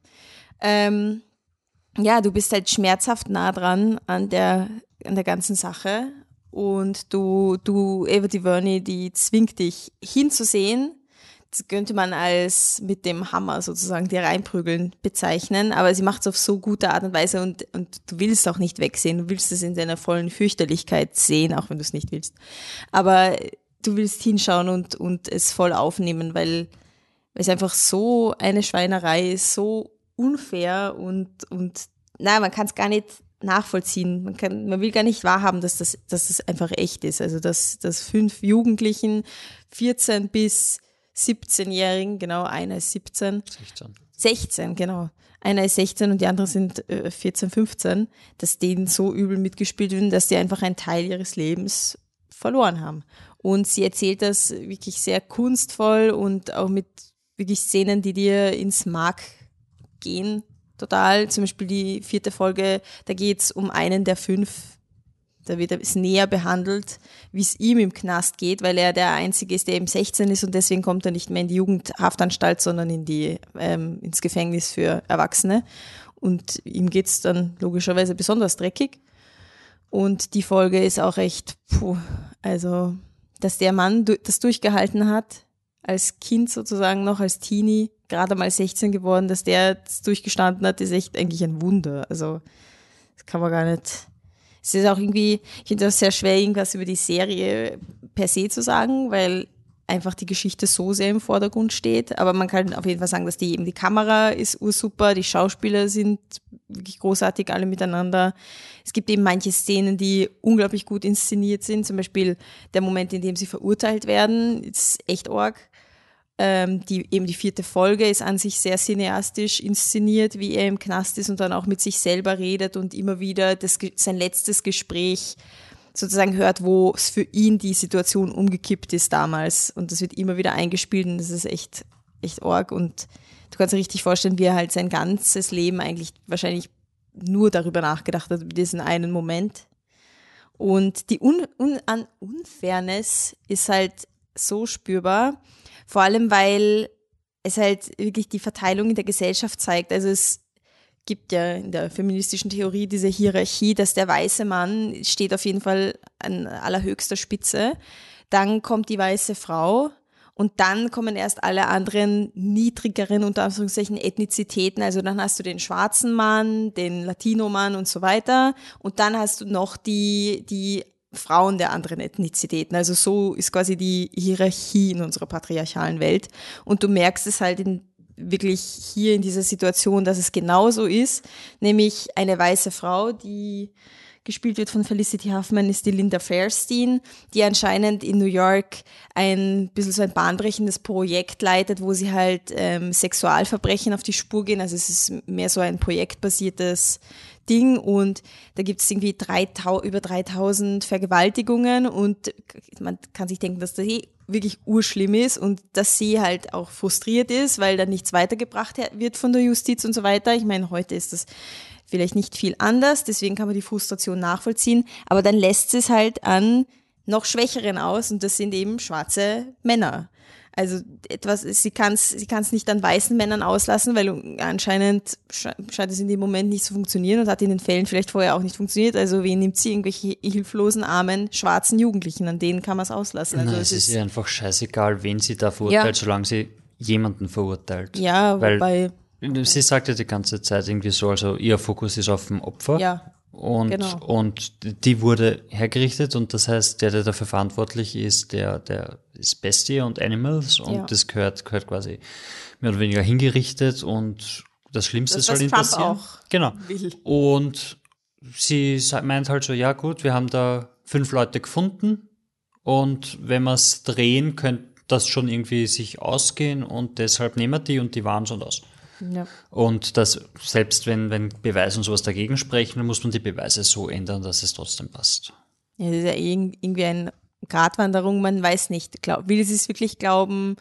Kommt sie einfach, passt sie gerade in den Kram? Ist sie so frustriert, dass nichts weitergegangen ist, dass sie es deshalb macht? Also es, es sind keine Rechtfertigungen, die Gründe, aber, aber man, es ist super gut gemacht, so dass man sogar ihren Punkt, zumindest ganz am Anfang, diese Frustration, dass, dass in den Sexualverbrechen, dass Frauen die Opfer sind, dass da, dass da einfach nichts getan wird. Und dann hat sie einmal, hat es anscheinend das, das Gefühl, dass sie einmal die Überhand hat und dann tut es total ausspielen, was unglaublich schlimm ist. Aber man, man kann sie trotzdem, zumindest wie gesagt am Anfang, verstehen, woher diese Intention kommt. Am liebsten würde ich irgendjemanden verhaften. Diese Frustration, ja, das kann ich nachvollziehen. Aber dass man es dann wirklich macht, das ist das Schlimme. Dass, dass du drüber nachdenkst, dass du am liebsten, wen auch immer, der alle Personen aus dem Park am liebsten verhaften würdest und keine Männer mehr auf die Straße lassen würdest und so weiter. Das sind alles Gedanken, die ich auch sehr gut nachvollziehen kann, die sie sicher auch hatte. Aber wie sie dann handelt, ist natürlich schlimm und äh, spricht auch echt gegen sie. Aber trotzdem, man versteht es irgendwo. Ich finde auch, dass die Figur, also kann nicht nachvollziehen, wie- inwiefern sie der Realität en- entspricht, aber ähm, unabhängig davon, ähm, wie die Eva DuVernay das halt inszeniert, also diese Figur der Felicity Huffman, finde ich eigentlich sehr mutig, ähm, weil wenn es zwei Themen gibt, auf die sich so die ja, die Gesellschaft, das Ganze eh nicht, aber die, die Mediengesellschaft einigen kann auf zwei Themen, dann ist es halt, ähm, äh, sind es halt Rassismus und Sexismus, zwei Dinge, die man bekämpfen muss. Und dass man die halt quasi, dass man das halt auch, also dass man halt ähm, einen Film über das eine macht und halt dann das andere irgendwie, ja, als, als eigentlich, ja, also als, als etwas, also der Sexismus ähm, oder der Umgang mit dem Sexismus ist ja dann der Grund, warum halt irgendwie dieses rassistische äh, Motiv zustande kommt. Das fand ich einfach irrsinnig ähm, spannend, wie gesagt, mutig, weil ähm, dass man halt da in der Zeit, ähm, der heutigen Zeit einfach auch ähm, nicht, nicht einfach nur blind jetzt immer so und, und Feminismus, yeah, Feminismus, yeah, ja, aber ähm, dass man halt trotzdem quasi da eine, eine Figur zeigen kann, die fürs Richtige kämpft, aber mit falschen Mitteln. Das finde ich einfach, ja, mutig, schon mutig und ähm, fand ich ähm, eine der interessantesten Figuren, auch wenn sie vielleicht sehr undurchschaubar bleibt und so ein bisschen oberflächlich bleibt, aber einfach nur vom Konzept her. Eine der beiden, also ich weiß jetzt leider nicht mehr, ob es Felicity Huffman war oder ob es die Staatsanwältin war, die von der Vera Farmiga gespielt worden ist, die hat im Zuge der Berichterstattung über diese Serie dann danach gemeint, dass sie dabei bleibt und alles richtig gemacht hat. Und, und so wie es die Serie porträtiert, hört sich das sehr nach der Felicity Huffman an, weil auch in der Serie haben sie diese Sequenz, wo sie dann danach nochmal double down und quasi nochmal drauf geht und sagt, ja, aber ich glaube es trotzdem, dass das funktioniert, also dass dies waren, weil ich habe ja keinen Fehler gemacht. Und so. Und, und ich finde das immer wieder ganz, ganz arg und arg, wenn wir dann in diesen Gerichtssachen drinnen sind, wo es dann nur noch darum geht zu gewinnen und nicht mehr darum geht, quasi irgendwie die, die Wahrheit zu kriegen und wo dann Staatsanwälte dastehen und meinen so, okay, also wir können diese Tapes so nicht verwenden, weil eindeutig wurden die, ist da was passiert? Das heißt, wir nicht wir müssen zurückdenken und vielleicht sehr falsch war, sondern wir müssen gewinnen. Also wie können wir es drehen, dass wir unschuldige Leute trotzdem verurteilen lassen können? Und das ist immer urnervenaufreibend. Und da gibt's auch Netflix ganz viele Dokus drüber, die sich immer wieder damit beschäftigen und, und auch Podcasts, die dem nachgehen. Und es geht wirklich immer nur ums Gewinnen und nicht irgendwie um die bestmögliche Annäherung an die Wahrheit zu finden. Und das ist ganz, ganz arg. Und ja, ich habe noch einen Punkt, den will ich aber dann ganz am, am Schluss machen, wenn wir drüber reden, weil das ist ein Metathema, also will ich noch. Ähm, Shoutout an die auch von Eva DuVernay gemachte Netflix-Doku The 13th, wo ich eigentlich das erste, ich habe das erste Mal von diesem Central Park 5 im Rahmen dieser Doku eigentlich gehört. Also die Eva DuVernay hat auch die Trump-Parallele schon in dieser Doku auch gezogen. Es ist halt wirklich bitter, wenn du in der zweiten Folge eben diesen News-Ausschnitt von Trump hörst und dann kommt das Kommentar in der Serie, so his 15 minutes are almost over und du denkst dir, nein, scheiße, nein, das ist 30 Jahre her und ja, jetzt sehen wir, eh, wo der Typ ist und es ist einfach, und er, er hat auch, er ist auch nicht zurückgetreten von diesen Aussagen, nachdem die Serie jetzt rauskommen ist. Also es ist so ein, nachdem er nochmal darauf angesprochen worden ist und diese Leute entlastet wurden, eindeutig entlastet. Es ist einfach so ein, fuck, ich finde halt, was die Serie was so gut macht, auch filmisch, es ist jetzt nicht nur einfach eine beklemmende Ding und deswegen quasi bin ich so dieses eingeschüchternde, es ist eh ursuper, weil ich kann mich ur mit dem identifizieren. Ich finde halt die Storybögen unglaublich spannend. Jede Folge ist eine eigene Art von Geschichte. Du könntest jede Folge als Kurzfilm schauen, also als ein Stünde oder einstündige Folge. Und du hast irgendwie in jeder Folge, zumindest in den ersten zwei, ist dann eigentlich unterschiedliche Genres. Im ersten Film hast du eben diese Polizeiverhandlung, also diese Polizeiverhöre und im zweiten hast du das Courtroom-Drama und beide Folgen könnten so in den letzten fünf Minuten noch die Gerechtigkeit bekommen und dann kommt der Schlag quasi. Mir persönlich hat die vierte Folge dann noch mehr getroffen, weil ich dann irgendwie, du bist dann in diesem Trott und du realisierst, die dritte Folge geht es um Rehabilitation oder beziehungsweise einfach, wie lebst du nachher weiter als gebrandmarkter Verbrecher für etwas, was du nicht verbrochen hast und was du alles nicht darfst in der Gesellschaft, was doppelt frustrierend ist. Und da finde ich es auch cool, dass der Film auch zeigt, wie dann Leute wegen solchen Sachen in die Kriminalität getrieben werden, weil es, in diesen, in ihren Augen gibt es keinen anderen Weg mehr. Ähm, und in der vierten Folge ist halt aus der Sicht von Corey Wise, der der einzige Volljährige war, ähm, der dann ins in, nicht Ja, in einen, volljährig, halt 16. aber er ist Strafmündig, voll, Straf- Okay, voll also war strafmündig. straf, aber er war ist in eine Adult Prison gekommen. Also er ist, Genau. er ist nicht in eine Jugendstrafanstalt Genau. gekommen, sondern in, in das ganz eure Gefängnis. Und das hat für mich so einfach, war es so, weil die vierte Folge finde ich von der Brutalität so extrem, die ist so brutal und dieses, einfach, dass das der, also Corey, ich glaube, ich habe es ja richtig im Kopf, das war der, der mitgegangen Ja, ist, oder? genau, Der, der der, war, begleitet der hat. hat seinen Freund begleitet. Aber nicht in den Park, Nicht, sondern also er nur hat ihn, auf die, zur, er hat ihn Polizeirevier. begleitet zum Polizeirevier. Oh, ja, Park diesen- Na, er ist nicht mitgegangen. Doch, Doch, er war- ist er war im Park. Also er ist dann doch Aber mitgegangen. die Ah, Polizei ja, hat Leute ja, ja. gesucht, die, also hat irgendeine Zeugenaussagen gehabt und da hat, haben sie einen gesucht, sie haben den Yusuf gesucht. Ja, genau. Und er war mit dem Yusuf unterwegs und hat gemeint so, ja, deine Mama wird mich verhauen, Ja, würde ja, ich jetzt genau, nicht mitgehen genau, und auf dich ja. warten, damit Ja. du nicht alleine bist. Und, und das aufgrund dieser moralischen Entscheidung macht er die Hölle durch. Das, das war für mich so unaushaltbar. Also für mich war wirklich, was dem angetan wird, körperlich und psychisch, das war dann, das war so, also ich finde, die vierte Folge hat mich so gebrochen, weil es einfach so ein, die, du kannst, das geht nicht, dass das an die, also den, den sein Leben ist. Sie, sie wurden mit 41 Millionen Dollar anscheinend entlohnt, also entschädigt. Das, das ist, das kannst, also diese Jahre, die da drinnen sind, was der durchmacht, ist absurd, also es ist einfach nur abartig. Und es ist wirklich kein leichter Schau. Also es ist wirklich so eine Serie, ich, ich habe dann eben nicht Tschernobyl geschaut, weil mir gedacht habe, so, es reicht. Also in, in, vielleicht in einem halben Jahr, wenn ich dann ready bin für ein, für, fürs nächste Depri-Ding, aber das, das ist, ich bin echt, echt froh, dass die Eva DuVernay halt einfach wirklich diese Sprachrohr hat und bei der Eva DuVernay merkt man ja auch, wie wie, wie kritisch und zynisch sie selber ihre eigene ähm, Karriere betrachtet. Sie sagt selber, ich bin eine, ich bin eine schwarze, weibliche Regisseurin meine Lebenszeit ist eineinhalb Jahre oder irgendwie sowas hat's mal gesagt. Einfach nach dem Motto, sie ist eh weg. Und ich glaube, gäbe es nicht Netflix und diesen Deal, wäre sie schon weg. Weil sie hat Selma gemacht und Wrinkle in Time war quasi dieser große Blockbuster und der ist voll in die Hosen gegangen. Also quasi kommerziell ist sie toxisch und, und darf man ihr nichts mehr geben quasi. Und das hat sie unglaublich schlau gemacht, dass sie da ihr Sprachrohr hat, weil ich glaube, dieser Film, der hätte keine Chance im Kino. Also der, der wäre kein Gangbuster. Mhm. No. Den man irgendwie, das ist so ein, das ist ein Film, der immer wieder empfohlen werden muss und wirklich nehmt's, nehmt's das wirklich zu Herzen und geht's dem Film eine Chance. Also es ist wirklich so ein bitte schaut's ihn, denkt's drüber nach und empfehlt's weiter, weil das ist ein Film, der überlebt nur durch Mundpropaganda, nicht weil er dann irgendwie auf irgendwelchen Top Ten Listen landen wird oder weil er der große Oscar-Favorit werden wird, kann ich mir nicht vorstellen. Denke ich nicht, wenn ist ja eine Serie. Eben. Gut, Also, es geht Emmy- wahrscheinlich trotzdem irgendwie. Ne? Emmy-Ding kriegt er vielleicht, also Emmy-Nominations.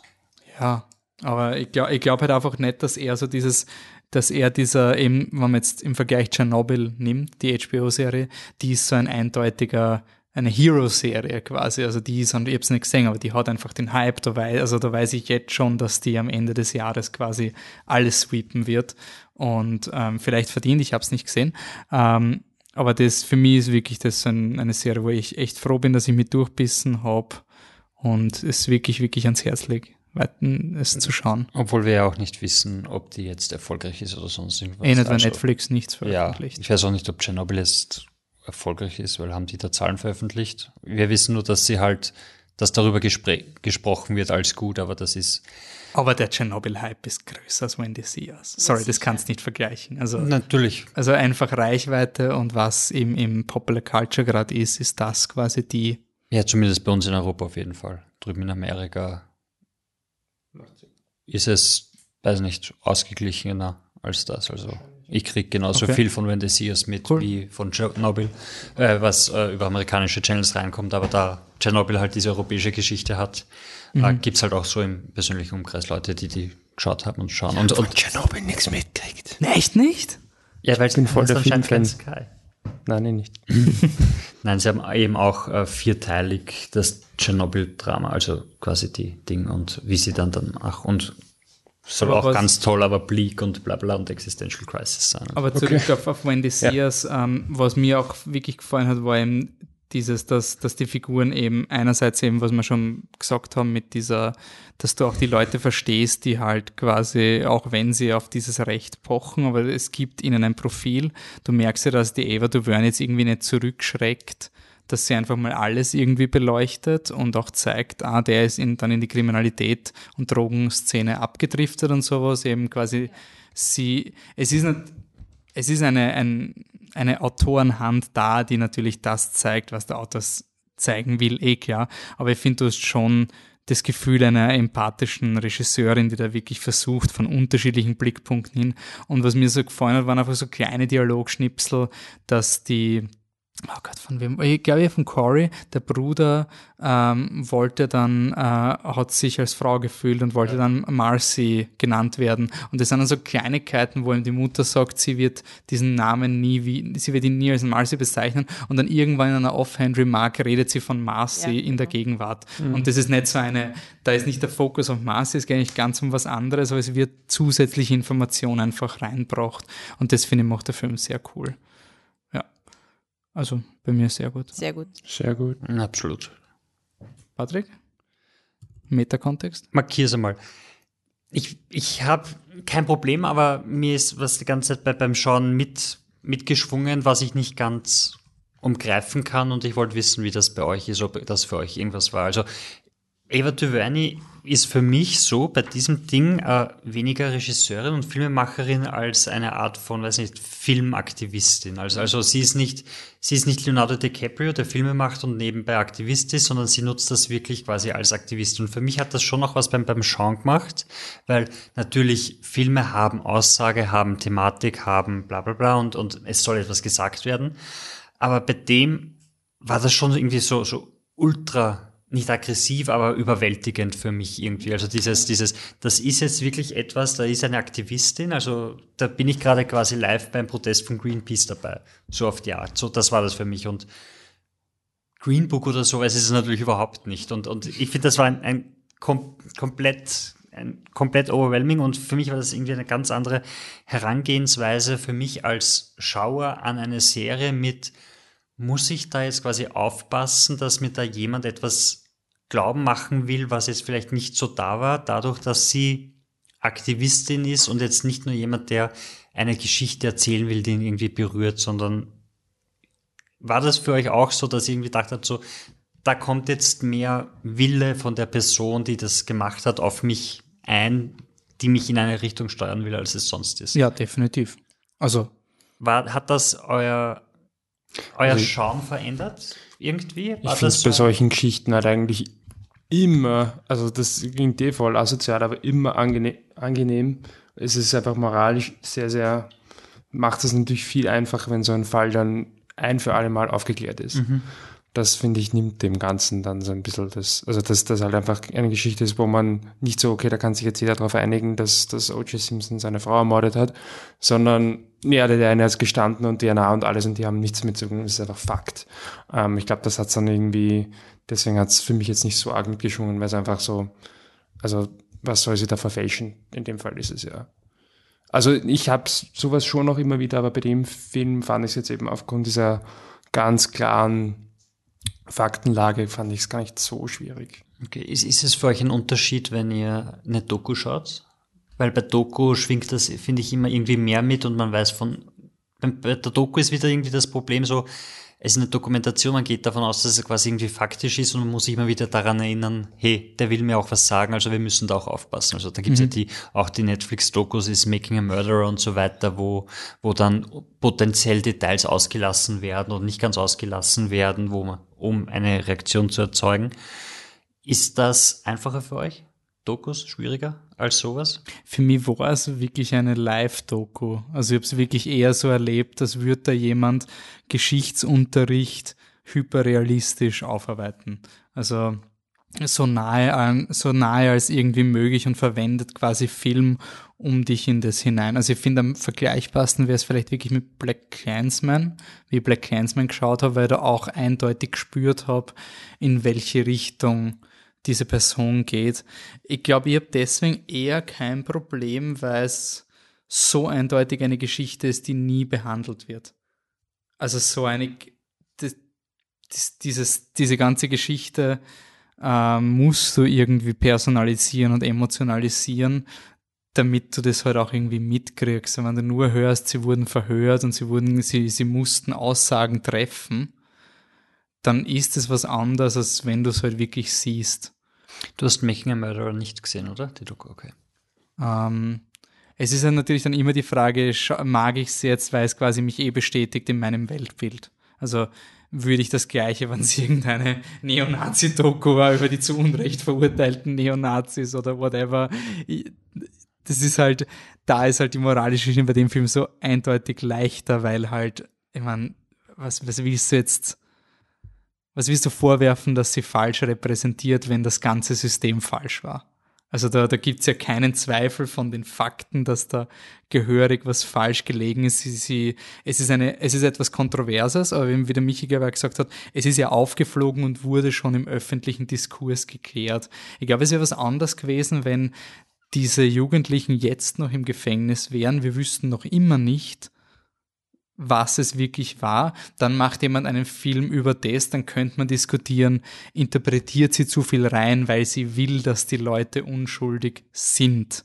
Und dann könnte man sagen, ja, natürlich erzählt die Familie, dass er urnett war und natürlich sagen die, dass er nie was getan hat und das macht, das hätte es schwieriger gemacht. Ähm, aber es ist für mich kein Problem, dass es Aktivist ist. Ich finde es lustigerweise weniger nervig als diese, ich bin zwar äh, gerade diese ganze Ökodiskussion, die geführt wird und geführt werden soll, beschäftigt mich extrem, aber da, die Dokus gehen mir gehörig am Arsch. Also da habe ich immer ein Problem, weil das dann immer so diese Reißerie, also quasi, das ist eh schon schlimm genug, du brauchst es nicht noch, noch mehr rein. Es ist, es ist Ja, wirklich schon so fucked up. Ich habe ich hab auch im Nachhinein irgendwie an El Gore denken müssen mit, oh schau, der macht was, aber mein, er profitiert halt finanziell davon, wenn er es macht. Und das irgendwie so dieses, oh, ich bin Aktivist und mein Medium ist der Film, was El Gore irgendwie im ersten Teil war. Das war irgendwie ganz, nicht, dass Eva DuVernay so ist und auch gar nicht, dass ich Probleme damit habe. Ich habe nur, es war mir nur die ganze Zeit penetrant bewusst, während ich es geschaut Mhm. habe. Ja. Und aber mir auch. Also mich, ich habe es auch nie irgendwie jetzt so. Ich, ich, ich war schon emotional. Also ich war schon oft sehr emotional. Folge ist ein, ein Wahnsinn. Also ich habe hab extra in die Gruppe dann geschrieben, so, hey, wird das besser? Weil, wenn, wenn, wenn wir gesagt hätten, ja, na, die erste ist eigentlich noch, noch die, die anschaubarste von allen, dann hätte ich gesagt, ja gut, Leute, schön für euch, aber ich habe noch viereinhalb Stunden vor mir, nein, danke.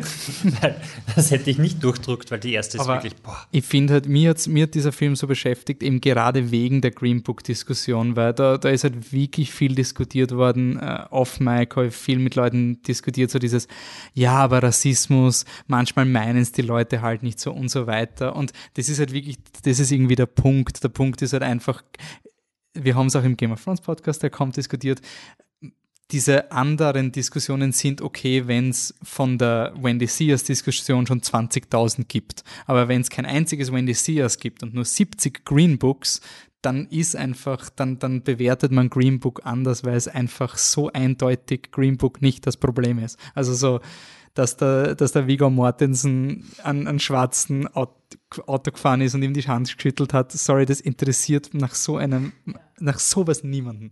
Es ist wirklich so ein, das ist, ein, das ist die Ungerechtigkeit an Green Book und dass er ein banaler Film ist, der wertlos ist. Aber de, das finde ich halt wirklich im amerikanischen Kontext auch wichtig, weil es halt wirklich dieser, es geht in diesen Dokus von der Eva DuVernay auch nicht darum, dass man jetzt Rassismus als generell sieht, sie behandelt den Rassismus als Problem von Amerika. Weil es gibt unterschiedliche Formen von Rassismus und der Rassismus, den wir in Europa haben, ist ein anderer. Also das muss, das muss man, glaube ich, wirklich extrem trennen. Es gibt Parallelen, eh klar. Aber sie schießt sich eindeutig auf Amerika Ja. ein. Ich finde halt, dass jeder Arsch sagen kann, was er will und jeder Arsch sagt auch, was er will, zum Beispiel Donald Trump.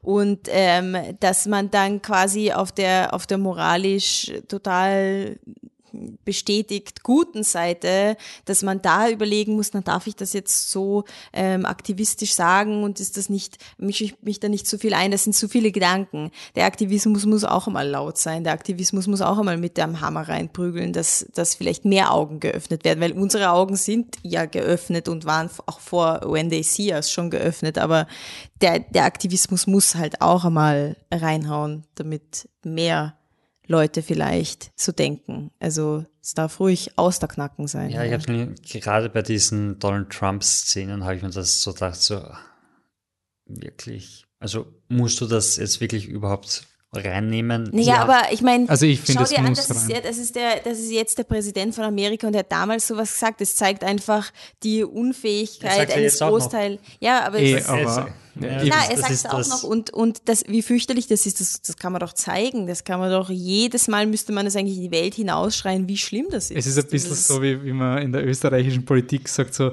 hey, wir haben schon 20 Mal gesagt, dass diese Person diese Altlasten hat, deswegen müssen wir es jetzt nicht mehr sagen. Es ist so, nein, also es ist Du musst die Breitseite. Es ist einfach die allergrößte Breitseite und solange diese Breitseite da ist, Feuer.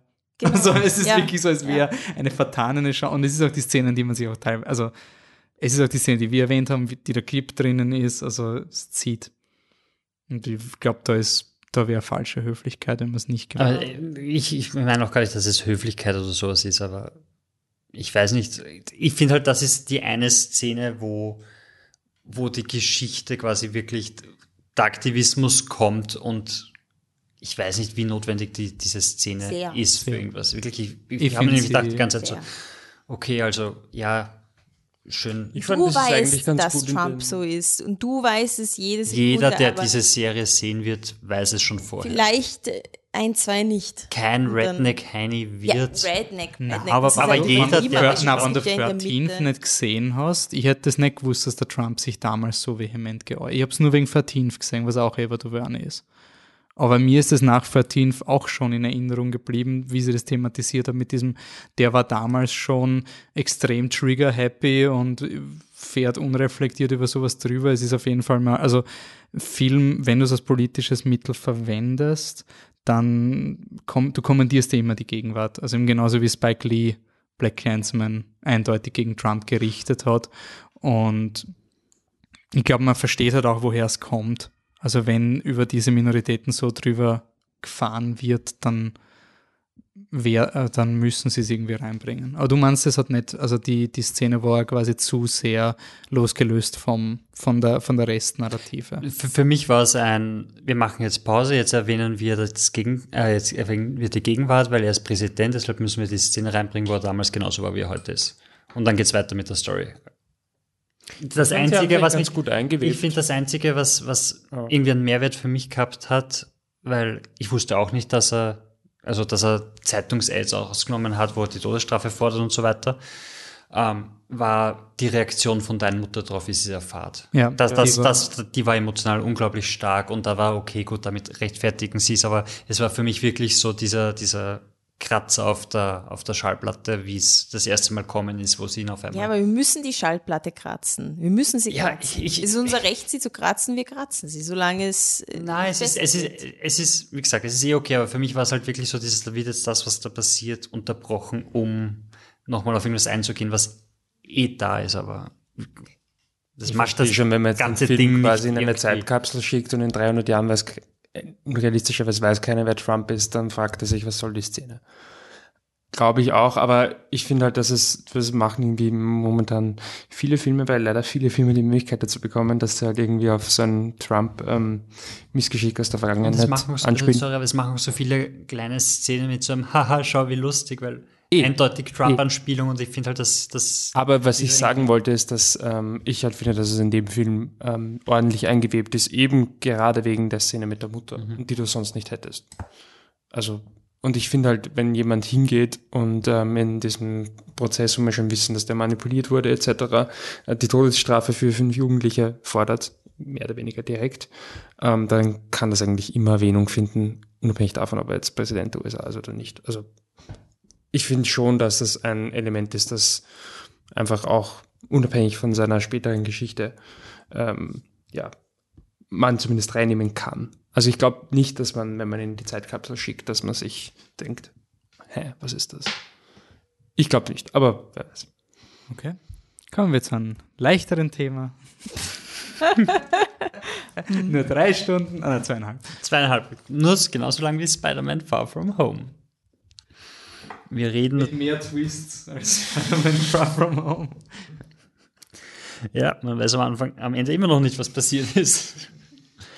Äh, Wir reden über Burning, einem südkoreanischen Film von Chang Dong Lee, ähm, basierend auf einer Kurzgeschichte von Haruki Murakami, und zwar Barn Burning.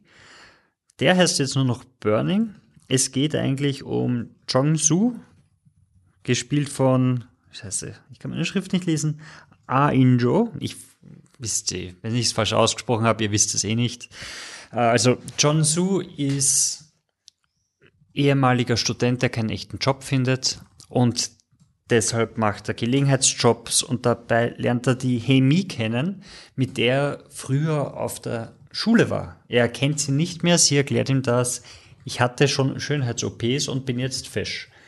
Und er, sie bittet ihn dann, auf ihre Katze aufzupassen, während sie einen Afrika-Urlaub macht, was er tut. Er sieht die Katze zwar nie, aber er füttert sie brav.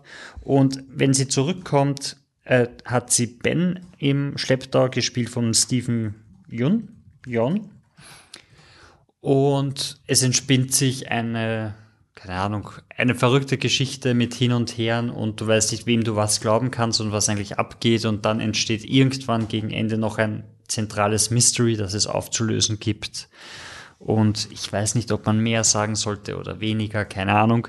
Das macht's nämlich nicht so einfach, über Burning zu reden, weil Wir machen kurz ein Segment und dann Genau, weil, weil Burning ist zweieinhalb Stunden, das haben wir schon gesagt. Er hat ein unglaublich langsames Pacing.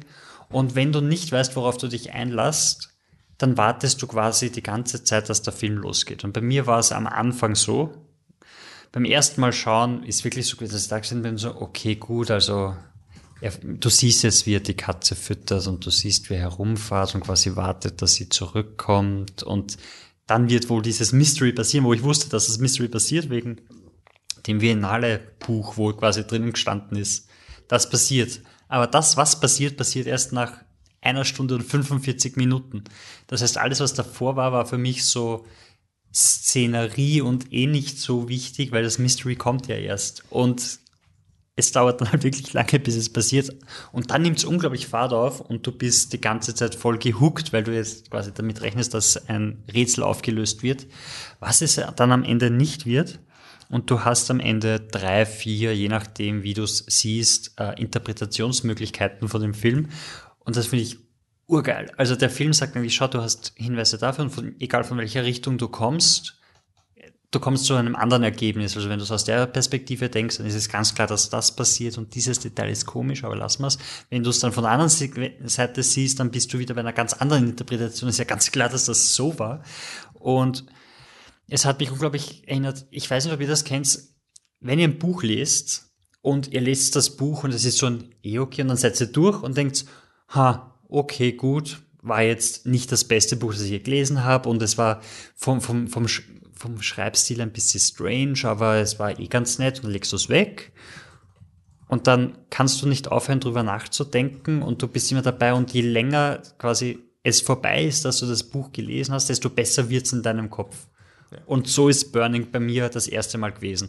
Also du hast den Film gesehen, war ja okay, gut, eh ganz nett und dann gehst du raus und fährst heim. Und dann sitzt du und dann überlegst du einfach nur, was ist da jetzt eigentlich, also was ist quasi jetzt wirklich passiert, also gibt's Anhaltspunkte und dann fangst du zum Denken an und auf einmal ist eine Woche später und du denkst immer noch drüber nach und du bist drei Interpretationen weiter und am Ende denkst du, ja, ja, es ist, also die einzig logische Erklärung ist, dass er der Teufel ist. Ja? Das ist was anderes ist, ist lächerlich in Wirklichkeit, wenn wir ehrlich sind. Und ich finde das unglaublich geil und dann habe ich ihn ein zweites Mal gesehen, wie der Wolf gegangen ist und dann, dann schaust du den Film ganz anders an. Also wenn du wirklich schon weißt, was alles passiert, dann schaust du wirklich und dann ist dieses langsame Pacing, was da passiert, bist du in jedem Scheißdetail.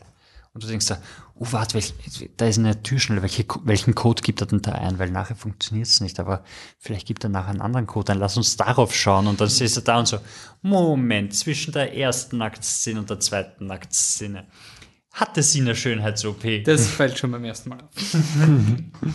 Nein, beim ersten Mal bin ich noch davon ausgegangen, Ja, ich dass ich einfach deppert Hä? bin. und ja, und ich finde das wirklich ganz toll, dass sich der Film so irgendwie so, so, du bist eine erwachsene Person, da hast du Dinge, die nicht zusammenpassen, weil im Leben ist es so, dass Dinge nicht immer zusammenpassen. Versuch das Beste draus zu machen. Viel Glück, wir sehen uns. Ciao. Und ja, ich finde Burning super.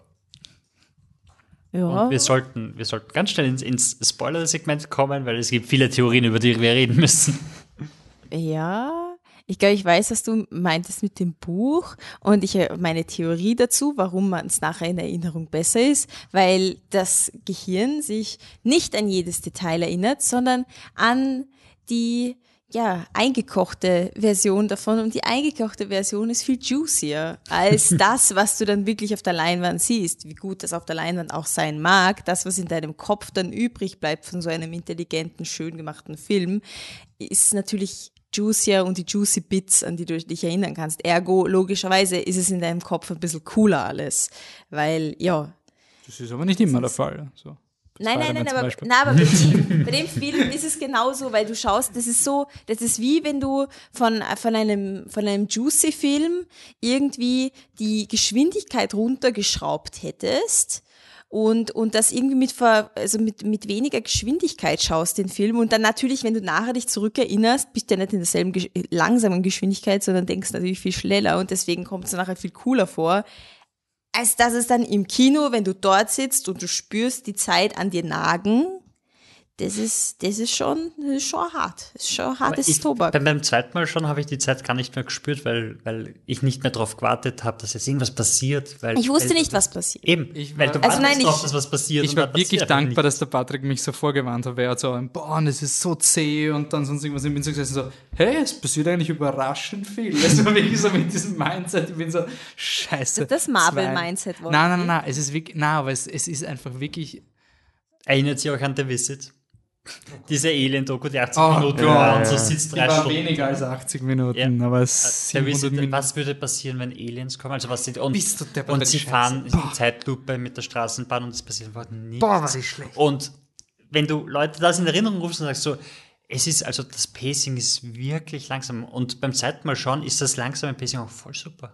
Also, sobald du weißt, was passiert, dann wartest du nicht mehr auf das große Bam, sondern du verlierst dich in diesen Kleinigkeiten. Das habe ich gemeint mit, dann schaust du auf einmal drauf, siehst du vielleicht irgendwo die Katze im Apartment oder vielleicht doch nicht. Und dann schaust du auf so, okay, ja, die Katze reagiert vielleicht, wenn er den Namen sagt, aber in Wirklichkeit reagiert sie, nachdem er sie viermal angeschrien hat und dann geht sie halt her. Also das hat wieder nichts zu bedeuten. Und Ja, also wie gesagt, ich habe ihn eigentlich nicht anstrengend gefunden, weil ich mich schon auf super anstrengendes Kino eingelassen habe. Ich glaube, hätte ich ihn auf der Biennale irgendwie die Nacht gesehen, wäre ich so, boah, bist du deppert. Jetzt, okay, whatever. Also ich finde, es ist schon ein Film, den sollte man nicht zu tight um andere Kunstfilme herum planen von der Watchlist. Also so, ich finde, das ist ein Film so, jetzt habe ich mal Spider-Man gesehen und jetzt habe ich mal wieder das, jetzt, jetzt kann ich mal wieder einen guten Film schauen. Jetzt kann ich mal wieder so, jetzt mache ich wieder, wieder ich muss mir wieder intellektuell sein quasi. Dann ist okay. Also dann ist dann, ich glaube nämlich, dann gewinnt er auch wirklich, weil, weil du dich dann vielleicht eher darauf einlässt, was einfach mal wieder urdankbar bist, wenn ein Film das macht. Wie gesagt, ich finde, für mich war er wirklich sehr angenehm schnell relativ gesehen, weil, weil, ich nicht gewusst habe, was das Mystery ist, was das Biennale Heft gespoilert hat. Deswegen war es für mich so ein. Ah, Das wusste ich auch nicht. mir hat der Film irgendwie eigentlich bei der, bei der Szene gehabt, wo sie einfach schlatzt.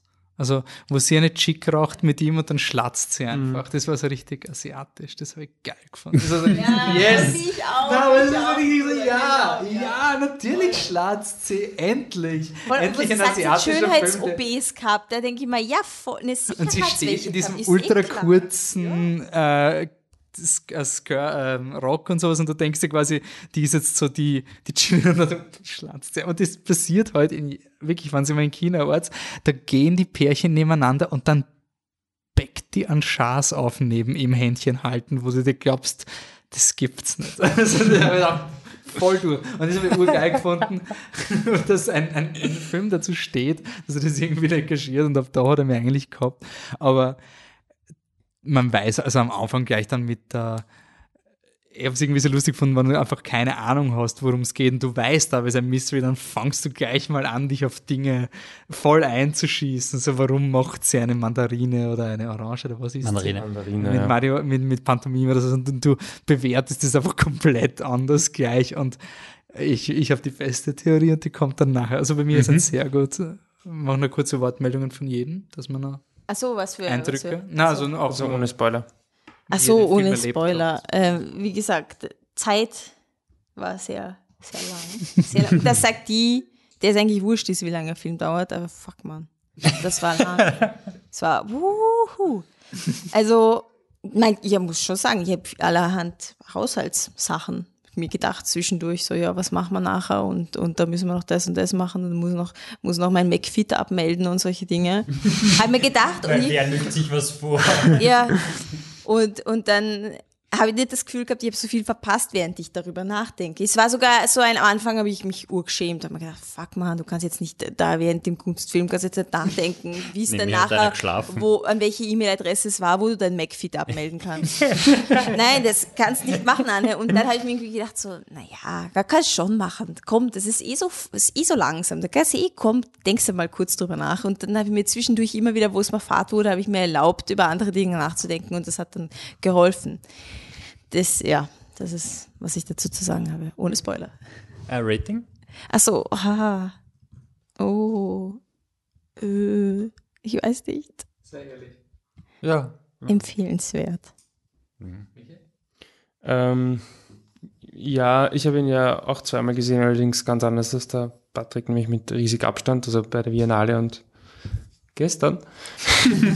Und bei der Biennale auch noch um 23.15 Uhr. Und gestern um 12.30 Uhr zum Mittag. Vielleicht beides nicht unbedingt die idealen Zeiten für den Film. Äh, aber ich muss ehrlich gesagt sagen, gut, ich bin einer, der nicht, ich glaube, habe ich schon öfters erwähnt, ich bin keiner, der Filme jetzt unbedingt ähm, zweimal, dreimal schaut. Ich bin auch keiner, der jetzt das so wahnsinnig geil findet, sich daheim hinzusetzen und dann irgendwie fünf Timelines, aufzu Timelines aufzuzeichnen und sich zu überlegen, okay, was könnte jetzt die Wahrheit sein? Ich möchte das nicht bewerten oder so, aber das, das, ich bin es halt einfach nicht so unbedingt. Und für mich hat tatsächlich der Film beim ersten Mal mehr Sog gehabt. Also ja, 23.10 Uhr, das war schon anstrengend, aber es hat irgendwie gleichzeitig auch extrem gut gepasst und war irgendwie so ein, es, es hat irgendwie was Absurdes gehabt, also der, um die Uhrzeit da zweieinhalb Stunden lang ein, ein gewisses Nichts reinziehst. Ähm, aber ich fand halt, er hat da irgendwie für mich auch einen Sog entwickelt und äh, nachdem ich mich aber auch nicht mehr so gut erinnern konnte, dass ich jetzt auf den Code der Tür achten konnte, was er da eingeht. Also das, das war mir überhaupt kein Begriff mehr. Hat es beim zweiten Mal, für mich war es so ein bisschen die abgeschwächte Form vom ersten Mal. Ähm, ich würde sagen, ist trotzdem ein sehr gut, so gerade noch, auch weil er für mich gerade beim ersten Mal das hatte, was du meintest mit dem Buchlesen, ähm, dass er mich irgendwie nicht losgelassen hat. Und was ich auch erwähnen möchte, bevor wir ins Spoiler-Segment gehen, ist, ähm, dass die Kamera sehr, sehr cool ist. Ähm, da gibt's also es ist jetzt nicht durchgehend irgendwie so, dass du denkst, um Gottes Willen, wie geil ist das gemacht, aber es gibt ein paar Szenen, die einfach super toll gemacht sind. Unter anderem gibt es eben eine Tanzszene, die im, im Film so der Mitte ungefähr, naja, frühe Mitte, äh, platziert ist, wo sie halt dann einfach, also die junge Frau sich dann auszieht und dann tanzt halt voll lang.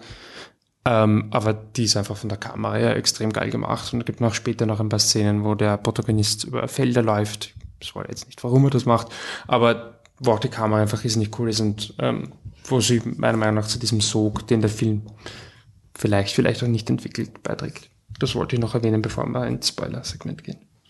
Okay, dann ab ins Spoiler-Segment, oder? Patrick hat noch nicht geratet, glaube ich. Doch, oder? Nein, nein, so. das ist, ein, ist ein sehr gut. Okay, Spoiler. Mysterio ist der Bösewicht. Wer ist jetzt alle gestorben? Ja. Versuchen wir das aber jetzt wirklich so zu reden für Leute, die den Film auch vielleicht nicht sehen und sagen, euer Podcast ist so cool und ich will ungefähr wissen, worum es im Burning geht. Also, okay, also es geht, wie gesagt, John Su ähm, trifft die Hemi, die mit der, die, mit der war an der Schule, sagt sie. Und er passt auf, ihren Katze, auf ihre Katze auf, während sie weg ist und dann kommt sie zurück und hat den Ben im Schlepptau. Der ist der, der Reiche, also der, der Jong Su ist so der, der arme Schlucker Land. Bauersbur, ne? Genau, äh, vom Land, weil Südkorea hat äh, die höchste Arbeitslosenrate unter Jugendlichen weltweit oder so, also unter, unter ähm, jungen Erwachsenen weltweit von äh, Studienabschlüssen und so weiter. Und das merkst du durch, die finden alle keinen Job. Er hat auch noch kreatives Schreiben studiert, also von Haus aus schlecht. Und dann da kommt auch dieser Ben auf, der unglaublich charismatisch ist beim ersten Mal. Also in, in Originalversion, wie der auftaucht ist beim Flughafen, war das unglaublich. Also der ist wirklich so, kommt raus und lächelt und, und der Jong Su ist die ganze Zeit, hat so den Kopf einzogen und schaut zum Boden. Der amerikanische Koreaner ist der Ben. Genau. Und geht, geht voll ab und ursympathisch, hat den, hat den Porsche natürlich und, und ja, also heutzutage ist es so, dass man, wenn man arbeitet, eigentlich also Spaß haben und arbeiten, das geht ja Hand in Hand. Also wo hört das eine auf und wo von das andere an? Ich weiß es nicht. Ich hauche mir ein Haus und der andere Alter, ich finde keine Arbeit bis zum geht nicht mehr. Und äh, da entwickelt sich so ein Dreiergespann, so eine Freundschaft, so sie tauchen beim Jong-Su auf und die Hemi und der Ben sagt so, ja, na, die Hemi wollte ich besuchen und die Hemi sagt, hey, nein, eigentlich, du hast gesagt, wir sollen zu ihm fahren und es ist alles irgendwie strange und dann verschwindet die Hemi. Keine Ahnung. Und der Ben hat, hat ihm Jong-Su vorher erzählt, dass er gerne äh, so Barns, so, so Gewächshäuser niederbrennt.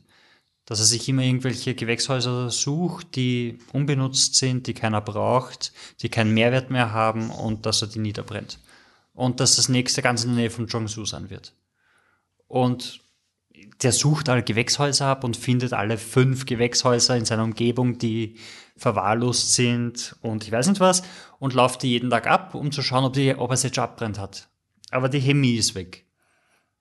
Aber die Gewächshäuser stehen noch. Genau, und die Und Gewächshäuser stehen noch. Er behauptet dann trotzdem, Er hat eins er abgebrannt. hat schon eins abgebrannt. Ja. Und der Jong-Soo steigert sich dann da so hinein und sucht die Chemie und findet sie nicht und dann verfolgt er den Ben. Aber der Ben macht in Wirklichkeit nichts Auffälliges. Also er fährt ihm die ganze Zeit nach und der Naja, Ben aber ist. in der Schublade ist schon. Ja, genau. In der, in der Schublade, Schublade ist von schon Ben die- gibt es, die findet der Hauptdarsteller die Uhr von sein, die er. Die er ihr Er geschenkt findet, hat. er findet Eine Uhr, die. Nein, nein, er findet, nein, nein, er findet schon ihre Uhr neben vielen anderen Frauenschmuck, die er vorher schon mal gesehen hat. Findet er dort und er fängt an, sich quasi mehr oder weniger einzureden, dass der Ben sie umgebracht hat. Und weil er ihm nicht draufkommen kann oder warum auch immer, am Ende vom Film sticht er den Ben ab und bringt ihn um und, und rächt quasi Hemi. Nur, dass die Hemi die ganze Zeit im Film dauernd davon redet, dass sie gerne verschwinden wollen würde und dass, dass sie ur viele Kreditkartenschulden hat und, und dass das öfter passiert, dass, dass eben diese Frauen, die mit Schönheits-OPs und so weiter, dass die irgendwann einfach Reis ausnehmen, weil sie hat viele Kreditkartenschulden, sie schuldet der Familie Geld und Sie ist, diese Sinnsuche ist. Genau, so und sie will immer verschwinden. Und sie sagt so, das Schönste, was es gibt, wäre doch einfach nicht mehr zu sein. Das will ich dem Film auch noch anrechnen. Leider sind wir schon im Spoiler-Segment, aber dieser geile, pretentious Dialog, dieser unerträglich tiefe Dialog, den Oh du ja. mit so 16, 17 noch machst, also diese urwichtigen Sachen, die du besprichst, die einfach nur deppert klingen, wenn irgendjemand am Tisch sitzt und zuhört. Das finde ich auch sehr cool. Sorry, das wollte ich nur Ja, einwerfen. ja, nein, voll. Und sie erzählt eben auch eben von, es ist im Pantomime-Unterricht und da isst sie diese Mandarine und die Mandarine, also Pantomime funktioniert so nicht, also du stellst dir nicht vor, dass du etwas hast, was nicht da ist, sondern du vergisst, dass sie nicht da ist. Also quasi so, wenn du einmal eine Idee im Kopf hast, ist es wurscht, ob sie da ist oder nicht, sie ist für dich real.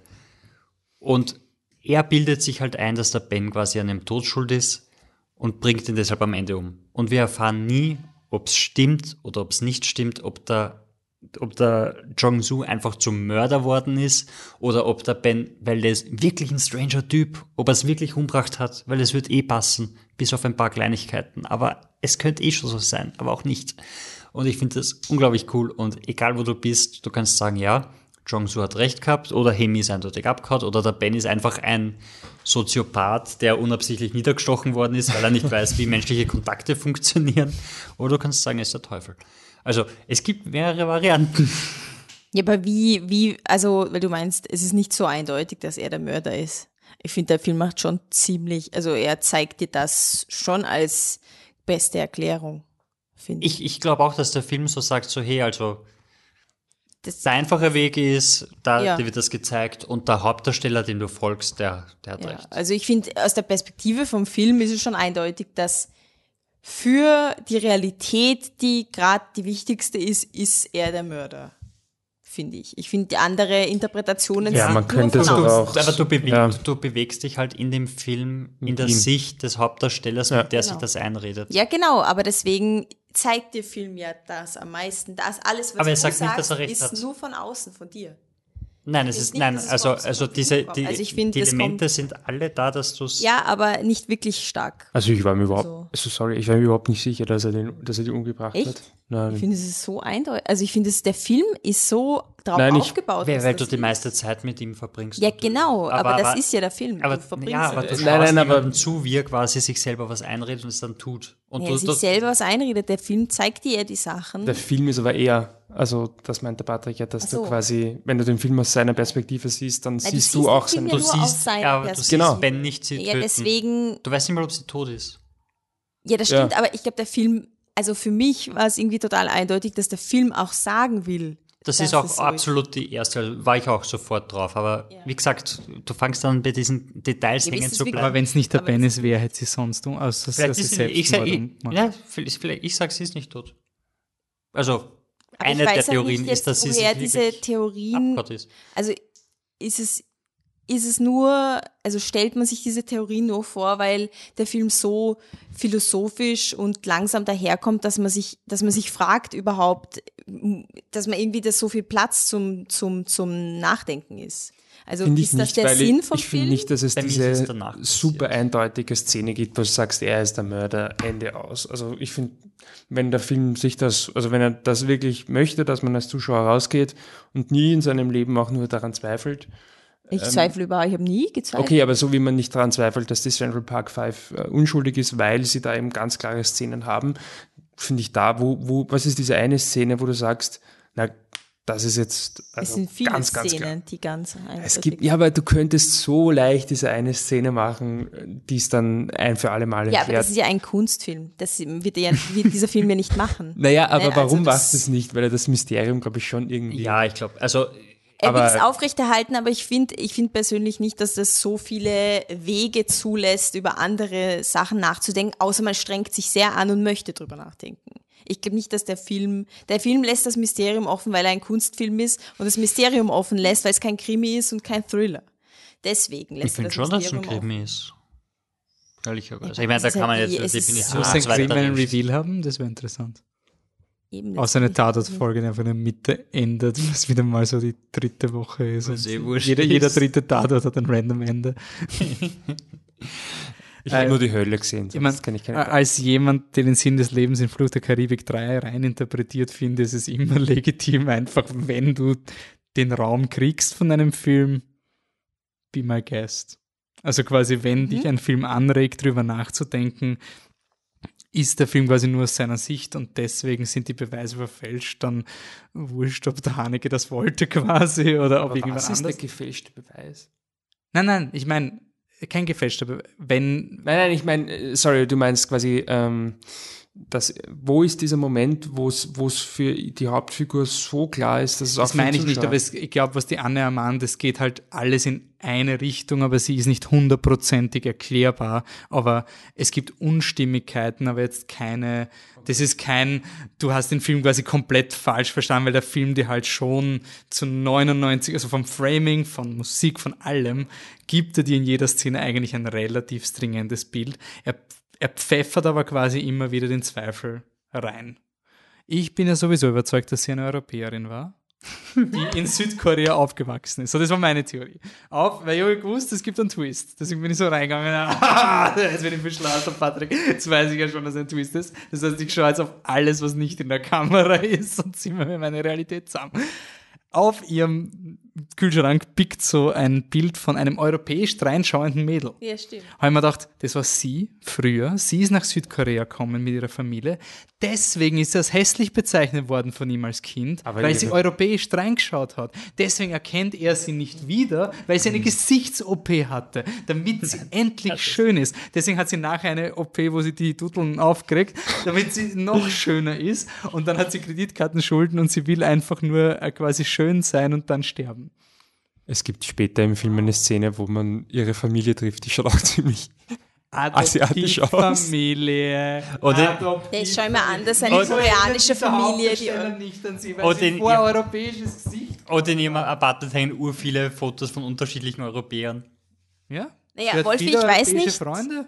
mein, Hallo, ich meine, Entschuldigung, wenn, wenn, der, wenn der Ben nicht der Mörder ist, ist die Europäerin. Das geht schon irgendwie. Warum er sie nicht erkannt hat, ist, weil, kennt sie ihr diese. Videos, ähm, diese The Power of Make-up Videos, die asiatische Version, wo sie sich extrem schminken, wo sie, sie kleben sich ähm, Dings so Tapes auf, um die Gesichter schmaler zu machen. Sie machen Prostet, äh, wie heißt das, äh, Prothesen auf die, auf die Nase, um einen Nasenhöcker zu machen, äh, Kontaktlinsen und so weiter. Aber Ja, das, dieses Teil, sicher nicht Teil alles. Teil von dem kein Wunder, dass er sie nicht erkennt, weil die ähm, Schönheitschirurgie in Korea ist sehr weit. Also Ja, sehr eh? gut. Kann dich sogar als Europäerin zu einer Koreanerin machen. Mach mein Doppellied Top weg. diese Theorie. Niemand kann diese Theorie. Ähm, eine, eine Frage, ich meine, das ist super Meta und wir wissen alle die Antwort nicht. Ich meine, es hat niemand die Kurzgeschichte gelesen, Oh oder? Ich habe es dann nachgelesen. Revealed die irgendwas, was wir nicht wussten? Also, nein, also die Kurzgeschichte geht auf drei Seiten. Es gibt nicht mal Namen. Es ist ich, sie und er. Und es ist Okay. quasi genau das. Also, sie treffen sich dann. Er erzählt ihr, dass er die Barnes niederburnt. Und am Ende, also das Ende von der Kurzgeschichte ist wirklich so, hey, sag, hast du eigentlich jemals diese, die, die Bar niedergeburnt? Und er so, ja, ja, also zwei Wochen nachdem ich mit dir drüber geredet habe. Hast du eigentlich Hemi in der letzten, hast du eigentlich sie in der letzten Zeit mal wieder gesehen? Schau. Also, Die Okay. Kurzgeschichte sagt sehr, sehr deutlich, dass das Ergebnis ist. Aber ich finde, dass der Film eher so, so, so ein filmischer Rubiks Würfel ist, wo, egal wie du es drehst, das eine Feld hat immer die falsche Farbe. Aber das, das ist das, was ich jetzt, ähm, deswegen wollte ich fragen. Ich habe es noch nie probiert, aber Ähm, aber was ich eben, okay, du hast die Kurzgeschichte gelesen, ähm, aber wie, hat der Film die Antwort? Also, dass das, also die, die, hat der Filmemacher sagt, okay, das ist jetzt so passiert und, und ich streue jetzt ein paar Hinweise, damit man sich irrt, oder Das macht ist er nicht das die absichtlich? Taubenszene vom Haneke. Also das ist das, was ich an Haneke immer kritisiere. Er macht eine relativ 0815 durchvollziehbare Geschichte und dann gibt's eine Taubenszene, die keinen Sinn macht und dann kannst du über rein interpretieren, ob das Gott ist. Und es ist aber quasi, du merkst einfach, das ist die eine Nebelgranate, die der Regisseur Ja, reinwirft. aber das ist in dem Fall ja nicht. Ich finde nicht, weil dafür ist er mir, also ein Gegenbeispiel wäre zum Beispiel Inception, wo du zum Schluss so, Spoiler für Inception, ist er, ist er noch, schläft er noch, träumt er oder ist er aufgewacht? Und es gibt eine eindeutige Antwort, die der Nolan quasi, also es, er, nein, er ist wach. Es ist, er ist eindeutig wach und wenn man die Hinweise findet, dann löst sich das auf. Es gibt ein paar Nebelgranaten und man könnte mehr reininterpretieren, aber Okay, und ich finde, der Film, er sagt ja auch, er hat in dem, gegen Ende vom Film redet er ja auch über das Schreiben, über Mystery Novels, wo er sagt, man weiß ja oft nicht, worum es geht und sowas. Ich glaube schon, dass er sich sehr in dem suhlt, dass man einfach nicht wissen soll. Also quasi, dass das Leben größer ist als ein Genre und deswegen schießt er in dem Film quasi so von links nach rechts. ja, und dass es einfach Sachen gibt, die, die einfach so menschlich sind quasi, wo man so, also will sie jetzt von dem einen was oder vom anderen, man weiß es nicht, sie hat mit dem einen was gehabt, potenziell hat sie mit dem anderen was gehabt, vielleicht hat sie einfach Lust drauf gehabt oder es hat voll die Bedeutung, man weiß es nicht. Und ich glaube schon, dass das sehr geplant ist, dass man es am Ende nicht weiß. Also, dass man nicht sicher sein kann. Man kann herausgehen und Ich sagen, glaube nicht, dass es die eine Theorie gibt, Ja, die den also- Film durch.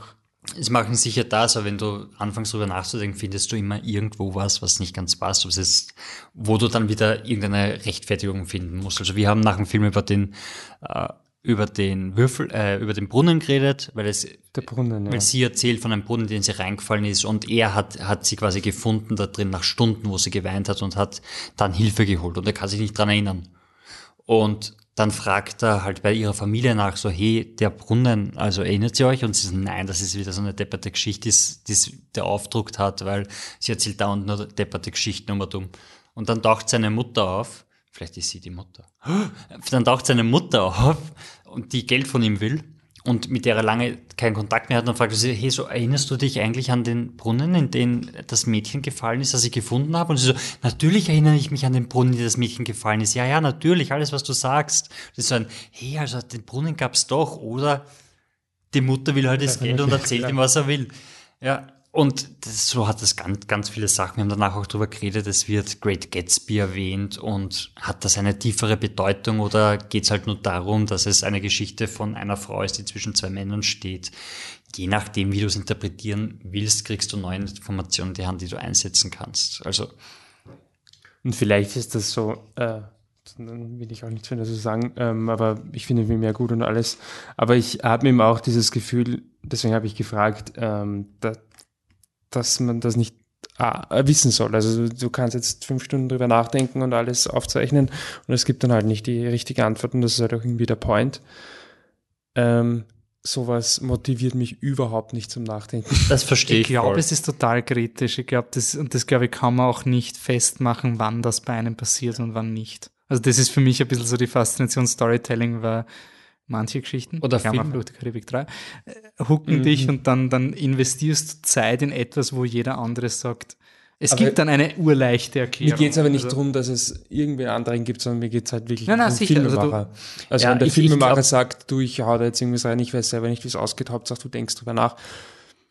Wenn ich dieses Gefühl habe, Ja. dann das. Ich hab- auch Mhm. ich hab habe ich raus. auch, also ich habe es auch Ja. oft bei Filmen, wo ich mir einfach denke, du bist jetzt deep um der Deepness wegen. Ich finde es eben interessant, dass das mir bei dem Film nicht passiert ist, weil es für mich auch, ich habe auch diesen Schalter, der Ja. bei mir fällt. Ich glaube, ich war halt wirklich, ich habe den Vorteil gehabt, dass der Patrick mich auch ein bisschen vorbereitet hat, in welche Richtung das es geht. Also so dieses, Ja, aber was ich ähm, vielleicht noch ähm, erwähnen möchte, Ähm, Ist das was anderes? Weil ich möchte dazu noch ganz kurz ja, ja, was ja, sagen. klar, klar. Ja, Okay, ähm, weil ich glaube, dass der Film schon auch äh, den Punkt hat, mehr oder weniger, du musst dich entscheiden. Also ich glaube schon, dass der Film quasi das in der DNA mit drinnen hat, mit es gibt unterschiedliche Wahrheiten und du musst dich einfach selbst für eine entscheiden, an die du glaubst. Also ich glaube nicht, dass es so ein, da hast du viele Elemente und mach was du willst, haha, ich bin weg. Also nicht nur Nebelgranaten, um verwirrend zu sein, sondern dass es mit die Message vom Film ist. ja das, das, kann ich, das kann ich akzeptieren, nur Okay. wiederum motiviert mich ja nicht. Muss- muss- muss- muss ja auch ich- nicht, ne? Weil es ist Also- ja wie ein Rätsel, bei dem es keine Lösung gibt. Also, what's the point? Ja, ja, also wenn, wenn du, wenn du die, die ultimative. Antwort haben willst, wirst du sie in diesem Film nicht kriegen. Aber was ich. Wobei ähm, ich finde, wie gesagt, für mich persönlich ist es so eindeutig. Okay. Ja. Also es ist halt, Passt, aber dann hast du dich quasi entschieden. ich weiß nicht, nein, ich finde, der Film hat mich dorthin geleitet. Der Film hat das gemacht mit mir. Nicht, ich habe mich, ich habe nicht viel drüber nachgedacht. Also so der Film hat mich. Hey, Nein, sorry. Hey, verwende das nicht ja. gegen mich, Nein. Bruder. Nein, ich finde, der Film nimmt dich an der Hand, wenn du dich führen lässt von ihm und nicht viel nachdenkst währenddessen. Dann ist es sehr eindeutig. Aber wenn du, ich weiß nicht, aber wenn du, Michi schüttelt den Kopf. aber wenn du danach, ich schon vor 10 Minuten. ich, wenn, du, wenn du danach drüber nachdenkst, glaube ich, dass trotzdem Dinge kommen, die nicht zusammenpassen, wo du dann, also ich wurde danach quasi, weil ich drüber nachgedacht habe und ganz klar, der hat den umgebracht und hat abgestochen, haha, ähm, äh, bin ich danach trotzdem einfach irgendwas draufgekommen, wo ich dann zum Denken angefangen habe. Und wenn, wenn du dann quasi davor aufhörst und sagst, der Film hat mir das gesagt, ich bin zufrieden damit, 100 Prozent, war's das. Und wenn du halt irgendwie dann auf irgendwas draufkommst und dich das weiter interessiert oder animiert zum Weiterdenken, dann kommst du drauf, dass es unterschiedliche Varianten gibt. Und wenn es der Film nicht geschafft hat, dich so weit zu animieren, dass du weiter nachdenken willst, dann war er vielleicht nur ein empfehlenswert oder weniger. Und wenn Na, schon, Weniger nicht. und wenn schon, dann, dann, dann hat er halt mehr für dich. Aber es ist halt immer im Auge des Betrachters. Also die Kurzgeschichte kann super sein Ja. oder die Kurzgeschichte kann urzach sein. Michi? Darf ich noch, ja, was ich noch, also Ja. ich will noch was dazu sagen, weil ich sage was ganz anderes. Ich sage auch was ganz anderes und du willst schon länger Ähm, was ganz anderes sagen. Also ich wollte nur sagen, dass mich, weil ich ja dem Film einen sehr gut gegeben habe und ähm, ich möchte jetzt nicht ähm, rüberkommen, als würde ich ihn nicht mögen. Ich habe gesagt, dass ich nicht motiviert bin, darüber nachzudenken, ist er der Mörder, ist er nicht der Mörder, ist er der Teufel. Ähm, sehr wohl hat mich der Film allerdings schon, das hat mich motiviert, einfach darüber nachzudenken, was ist eigentlich die, die Message, die dahinter steht. Aber auch, ähm, warum agieren halt die Charaktere so, wie sie agieren. Und das waren schon Dinge, in die ich mich reinversetzen konnte, die mich interessiert haben. Also es ist nicht so, dass ich über den Film nichts zum Nachdenken hatte. Nur dieses zentrale Mysterium war für mich nicht, mich nicht da äh, oder nicht so spannend. Aber ich finde eben, dass er gerade über diese quasi Gesellschaftsschichten und er spricht da einfach so tolle Sachen, wo er auch meint so irgendwie, Alter, du bist, weiß ich, ein Jahr älter, bei, nicht ein Jahr, sieben Jahre älter als ich. Wie hast du das ganze Geld in der Zeit? Also wie soll das gehen? Also diese, diese Skepsis, die man dann hat, ähm, die ja auch der Film da nicht auflöst. Ja, macht irgendwelche kriminellen Machenschaften? Ja, nein, wir wissen es nicht. Ähm, das hat mir schon sehr getaugt. Also ähm, einfach auf der, der Message-Ebene, finde ich, ist ja auch nicht so, dass er dir das hinlegt und sagt, zack, das ist die Botschaft und deal with it. Also wie zum Beispiel bei Desias, sondern ist er ja auch sehr komplex und ähm, lässt auch viel Spielraum. Das hat mich sehr wohl motiviert nachzudenken und das hat mir auch sehr gut gefallen. Auch so Sachen wie die Arbeitslosenrate unter, unter äh, Studienabsolventen ist halt so ein, es wird auch nicht wirklich so voll ausgesprochen mit, oh nein, die Wirtschaft und jeder redet über die Wirtschaft, Mhm. wie zart es ist, einen Job zu finden. Also es wird einmal gesagt so, ja, Job finden ist so scheiße. Du- Und Und ich am find's auch- Anfang ist es so, also Ja. so wie sie immer dumm spucken und beim Rauchen und dann ist es einfach so, so ganz, und hast du irgendwie die Möglichkeit, einen echten Job zu haben? Na, ich handle mich auch nur von dem Mhm. zu dem und damit Punkt. Und den Rest musst du Und ich finde es auch so schön, wie der Film dann einfach auch ganz klar, also für den, der, wie heißt die Hauptfigur, sorry? Äh, Jong Su. Der, der John ist dann einfach bis zum Ende des Films ähm, von, einfach von seinem gesellschaftlichen Stand her ist er sozusagen der Bauer, unter Anführungszeichen. Ähm, und das fand ich halt auch ist nicht spannend, dass er hat einen, einen Studienabschluss und hat eigentlich alles, ich mein, gut, kann man äh, diskutieren, ob es das richtige Studium war, aber er hat quasi alles unternommen, um ähm, aus dieser Schicht unter Anführungszeichen zu entwachsen. Ähm, und trotzdem, wenn du den Film schaust, ist der John der Bauer und nichts mehr als Jong, Jong. Jong-Soo. Jong-Soo, ach so. Und total- nicht Jong. Jong-Soo ist halt der, der Bauer und, da, Und das fand ich einfach super. unterwürfig, so unglaublich Ja, genau, also er ist- so schon so unangenehm unterwürfig. Also ich würde sogar sagen, wenn du, wenn du die zwei Szenen rausschneidest, wo sein Studium erwähnt wird, denkst du, ja, der also Ja. hat sein ganzes Leben am Bahnhof. Und das fand ich einfach, ähm, ähm, aus der Perspektive fand ich ihn Das sehr stimmt, spannend. das muss ich auch lobenswert fand ich auch, dass ähm, die Figuren eben sympathisch und unsympathisch gleichermaßen sind, dass der Ben jetzt auch kein, kein Villain, kein Bösewicht ist. Er ist ich meine, vielleicht, wir wissen ja nicht, was er denkt und so, aber ich meine, er lädt ihn trotzdem zu sich ein, kocht für ihn, geht ihn besuchen. er ist so verbringt Zeit, er ist freundlich. freundlich, er ist Er ist höflich so- zu ihm. Der Jong-Soo scheint ihn ja auf eine gewisse Art wirklich zu interessieren. Das zeigt er ihm auch. Er- ist nicht dieser Aso, Aso-Reiche wie in amerikanischen Filmen. Er, Mhm. er ist eigentlich eh voll höflich. Und der Jong-Soo ist auch ein bisschen ein kriecherischer, der schon mehr ein bisschen reden könnte, aber das dann auch irgendwie aus Sturheit auch nicht macht. Und sie ist auch so, sie spielt beide so ein bisschen aus oder zumindest den Jong-Soo ein bisschen aus. Also sie haben beide äh, schwarze und weiße Seiten und alles dazwischen, was was echt super ist. Also das Menschliche ist schon echt cool an dem Film, ja. Dann sitzt der Ben da und sagt so, ich find's lustig, wenn Menschen weinen. Ich habe noch nie geweint. Ja, genau. Und du denkst nur, Alter, was geht mit dir? Ich, ja, ich habe die ganze Zeit, wie wir jetzt über das geredet haben, ähm, ich liebe ja nichts mehr als Ending Explained Videos. das ist ja für mich die Unart des Kinos gerade. Also so, so Cinema Sins und Ending Explained ist so die zwei Dinge, die ich ganz, ganz furchtbar finde, wenn es um, um Filmanalyse geht. Ich glaube, deswegen hat der Film mich auch sehr angesprochen, weil ich glaube, zu dem Film hätte ich immer gerne ein Ending Explained. Und es hat mich auch erinnert an Under the Skin mit Scarlett Johansson, weil jetzt auch die ähm, die Kurzgeschichte angesprochen wurde. Man, man will dann immer urschnell quasi oh, ich habe das nicht verstanden. Ending explained, so, bitte sag mir, was ich da gerade gesehen habe und dann ist es ab und abpaketiert und Ende. Das geht mir so am Wecker. Das geht mir einfach so am Wecker, dass wir so abhängig sind von Leuten, die uns Filme erklären, für den Fall, dass wir irgendein Detail nicht verstanden haben. Und bei Andere Skin kann ich mir erinnern, ich habe eine irgendeine relativ spezifische Interpretation von diesem Film gehabt und in meinen Augen war die konsistent mit dem Film und dann hat ein Freund von mir ihm gesagt, gesagt, ja, na, aber er hat jetzt die Kurzgeschichte gelesen, ist ganz was anderes und es ist eindeutig das und das und das. Es wird halt im Film nicht so gut erklärt. Auch bei 2001 A Space Odyssey gibt es ja auch die, unter Anführungszeichen, Erklärung des Buches. Aber das ist nicht der Film quasi. Also es ist wirklich so ein, ein Film kann alles machen und nur weil du etwas im Film nicht verstehst, quasi muss es nicht gleich zum Buch rennen, damit du es dir erklären lassen kannst. Es ist einfach cool, dass du dass du einfach jetzt mal den Film schaust und die einzige Möglichkeit, theoretisch ihn zu checken, wäre den Film nochmal zu schauen.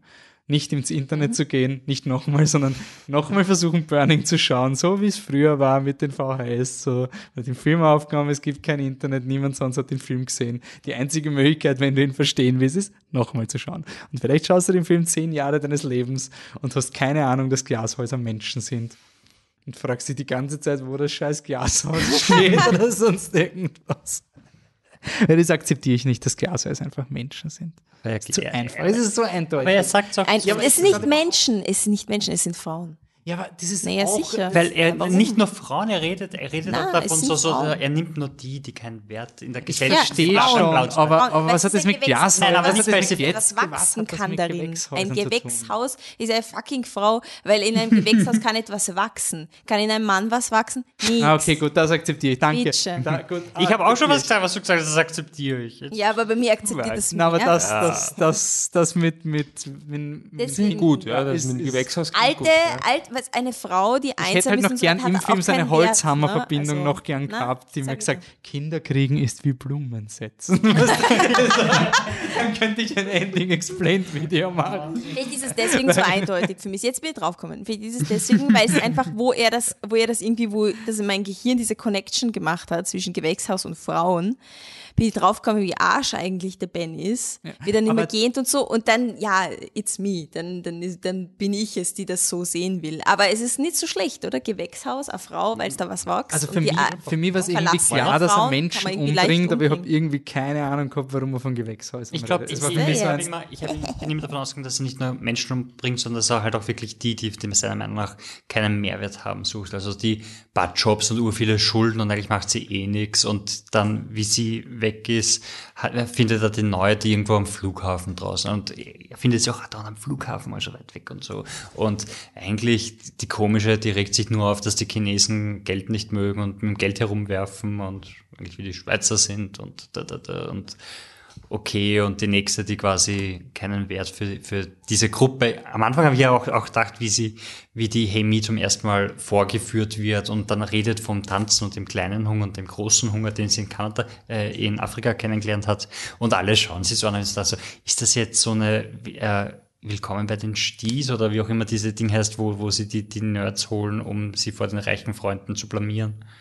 Ob das so eine Geschichte Ah. ist und dann irgendwie total strange und Ja, ich, ich finde, es war ja auch schon ein bisschen auch im Film drin, dass diese Leute unterhalten sich mit irgendwelchen weltfremden Ja. Idioten, oder? Also Ja. die holen Ja, sich quasi genau. das nächste dumme Mädchen und das erzählt ihnen, wie China ist und alle so, oh ja, voll interessant, so nach dem Motto, Ja. bitte, wir Ja, fliegen am auch Vormittag nach China. Eine Szene, wo sie dann tanzt, ähm, Ja. Was wo sie sie dann mehr oder weniger belächeln. Also, Ja, das stimmt, aber auf Deutsch, lustigerweise auf, auf Deutsch habe ich das dann ganz anders erlebt, weil sie dann auch wirklich so sagen, so zueinander, so, sie macht das echt gut. Und das habe ich beim Untertitel lesen, habe ich das nicht gefunden. Und Okay. Das hat gleich ganz anders gewirkt auf einmal, weil sie halt auch Okay. wirklich so, so, ich weiß nicht, vielleicht einfach, und weil ein paar Sachen haben sie nicht synchronisiert. Das war super. Beim zweiten Mal, wo sie dann bei ihm zu Hause sind und die neue, das, das neue Mädchen ist da und erklärt irgendwas, gibt es eine Szene, dass sie dann, ja, Das, Oder das, es sieht, gibt man, keine das sieht man nicht im Podcast, was du gerade gemacht hast. und bewegen die Lippen, ohne dass Ton hervorkommt, wie. Und es fehlt die deutsche Synchro da, dazu. Ja. Ja. Okay, cool. Passt, dann war das eh gescheit, dass wir den Film als Finalen gemacht haben, weil es war jetzt ein ziemlich episches Finale. Gut, Deckel drauf. 139. Podcast. Im 140. Podcast werden wir wahrscheinlich äh, Sommer, den Sommer beenden. Ich schätze mir, der wird so, so Ende August irgendwie rauskommen. Bis dahin gibt's, also für mich ist volles Programm. Ich werde mir trotzdem Yesterday anschauen. Viel Spaß, Wolfi. Wird dir gefallen. Und super. Child's Play. Super, Child's Play auch, wird mir nicht gefallen, wird aber der darf gefallen. mir auch nicht gefallen. Das ist ganz wichtig. Den schaue ich ja nur, damit ich ihn haten kann, damit ich dem Don Mancini sage, hey, urcool, was du machst und mach weiter, mach weiter äh, Gender Studies und, und, und, und Geschlechtsverwirrung und alles, alles, was den Chucky reinhaust, was urcool ist und Chucky ist einfach so super progressiv und geil. Ähm, die drei Rufzeichen kommt. Ah ja, stimmt. Also Special Podcast ist in Production quasi schon fertig. Ja, ja. ich- Ist, ist schon morgen in einem Feed. Er kommt nach und dem Godzilla. Nach kommt dem nach Film. Godzilla. Also, ja, der Film kommt wahrscheinlich eine Woche, nachdem dieser Podcast rausgeht. Also ist Film. schon. Zeit. Ist er schon in Production. ja, ja. Ja, Vox Lux haben wir beim Biennale Podcast, glaube ich, besprochen. Das Ja, war ist dieser, dieses fiktive, ist es ein fiktives Sänger-Biopic, Ja, oder? fiktives Sänger-Biopic mit Natalie Portman. Ähm, Und der Musik von Sia. Sia? Wie sagt man sie? Sia? Sia? Sia. ähm, König der Löwen kommt Mhm. raus. Groß, große Erwartungen an diesen Film, wurscht, was die Kritiken sagen. Ähm, Fast and Furious, Presents. so ein Schatz. Äh, aber, auch wieder ein toller deutscher Titel, A Toy Story, alles hört auf kein Kommando. Ah, ah, ah. Toy Story 4, 15. August. Ja. Hat anscheinend wieder super Kritiken. Ich wollte ihn genauso wenig sehen wie Toy Story 2 und 3. Also bitte tut's es. Wird hoffentlich genauso gut. Once Upon a Time in Hollywood hat jetzt schon angefangen mit äh, den ersten, also in Amerika, glaube ich, kommt jetzt demnächst raus, hat schon ganz gute Kritiken, ist halt ein Tarantino, also muss man mögen wahrscheinlich. Ähm, Sonst habt ihr noch was, was euch auffallen ist? Playmobil, der Film, what the fuck? Jedes Mal, wenn ich auf die Skip-Seite gehe, bin ich überrascht, was es im Kino gibt. Wie heißt der neue? Äh, Midsommar. Midsommar. Midsommar. Äh, Ah ja. Gott. Der Premiere, Film vom Regisseur von Kino wie noch nie. Äh, Open Early Air. Dirty. Irgendwann im, irgendwann im, im August. Also, also Ja. große Slash- Ich Empfehlung. Slash nicht, ob das die präsentiert. richtige Dings ist. Ich glaube schon, also so, so ein, der spielt irgendwo in Schweden und es gibt irgendwo irgendwelche Sekten, die im Freien um und umlaufen und du hockst im Freien. Das ist, glaube ich, so wie Jaws im Wasser Oh. schauen. Also vielleicht haben sie auch irgendwo einen alten Flitzer, der aber ich habe durchrennt. hab dann. schon ein bisschen Angst vom Kino wie noch nie, weil Hurdy Dirty war halt schon ein sehr, Ja. sehr spezieller Horrorfilm und ich Ja, weiß halt nicht, in welcher Atmosphäre ich glaube, die man... beste Nein, ich Atmosphäre ist zu gesagt- viert im Kino. Ja, genau, ehrlich. so wie wir Hurdy Dirty gesehen Aber- haben, in diesem überhitzten Ja, aber das war Raum, auch nicht so ideal. wo es so richtig einer, einer atmet und du von den ganzen Aber ich- Dämpfen des ich alten glaub, Kinoraumes betäubt dort sitzt und, und Ja, aber ich würde schon sagen, dass du da so ein bisschen irgendwie den, den, Film, wie sehr du den Film magst, also ein bisschen verfälscht, deine Erinnerung an dieses Ereignis. UHs und Es war nicht nur Aha's, es sind auch Volltrottel, Entschuldigung, im Kino gesessen, die erstmal urlaut Popcorn geschmatzt haben und andererseits geglaubt haben, es ist urlustig, wenn sie das, dass die Ah, ja, ja, stimmt. äh, nicht wirklich Hauptfigur macht, nachmachen. Das war einfach nur absolut nervig. sowas ignoriere Ah, ich, das meine. Erinnerung nix. Ah, es war super. Ja, das war cool. Ah, das ja, ihr da, bei der Biennale, äh, Diagonale geschaut, oder? Ja, aber nicht weiter. genau, im Programm. Im UCI? Annenhof statt der Diagonale. Kein Mensch da. der Diagonale geschaut, ja? Sagen wir es so. Wir haben uns getroffen zur Diagonale. Wo seid ihr? Wir haben gerade ausgeschaut. Ich will noch, ähm, vielleicht vergesse ich es, wenn wir über Midsommar reden, eine der coolsten Sachen ähm, an modernen Horrorfilmen, ist meistens ein Horrorfilm ist, oder eigentlich generell an Filmmusik, ähm, wie sie sich momentan entwickelt, ist, dass man die Möglichkeit bekommt, über absurde Musiker zu reden. Only Otrix Point Never hat ähm, den Soundtrack zu... Achso, Ja, Entschuldigung, Entschuldigung. Only Otrix Point Never hatte den Soundtrack zu, ähm, wie heißt der Film mit Robert Pattinson, wo er durch New York rennt und sich die Haare blond färbt? Ah, gut, äh, gut, Good Time, äh, Good Time, ähm, Boah, der war super. Das Richtig geil. Und den Soundtrack zu Midsommar habe ich mir zwar noch nicht angehört, aber den hat ein Künstler gemacht, dessen echten Namen mir gerade nicht einfällt, aber der Künstlername ist Hexencloak. Und wenn ihr jemals auch nur ein Lied von ihm gehört habt, werdet ihr wirklich schmunzeln, weil es einfach so unfassbar passend ist, dass er einen Horrorfilm-Soundtrack macht. Weil eigentlich brauchst du keinen Film mehr dazu, um dich anzuscheißen. Also, stimmt? Ja, also schaut er dann Hexencloak.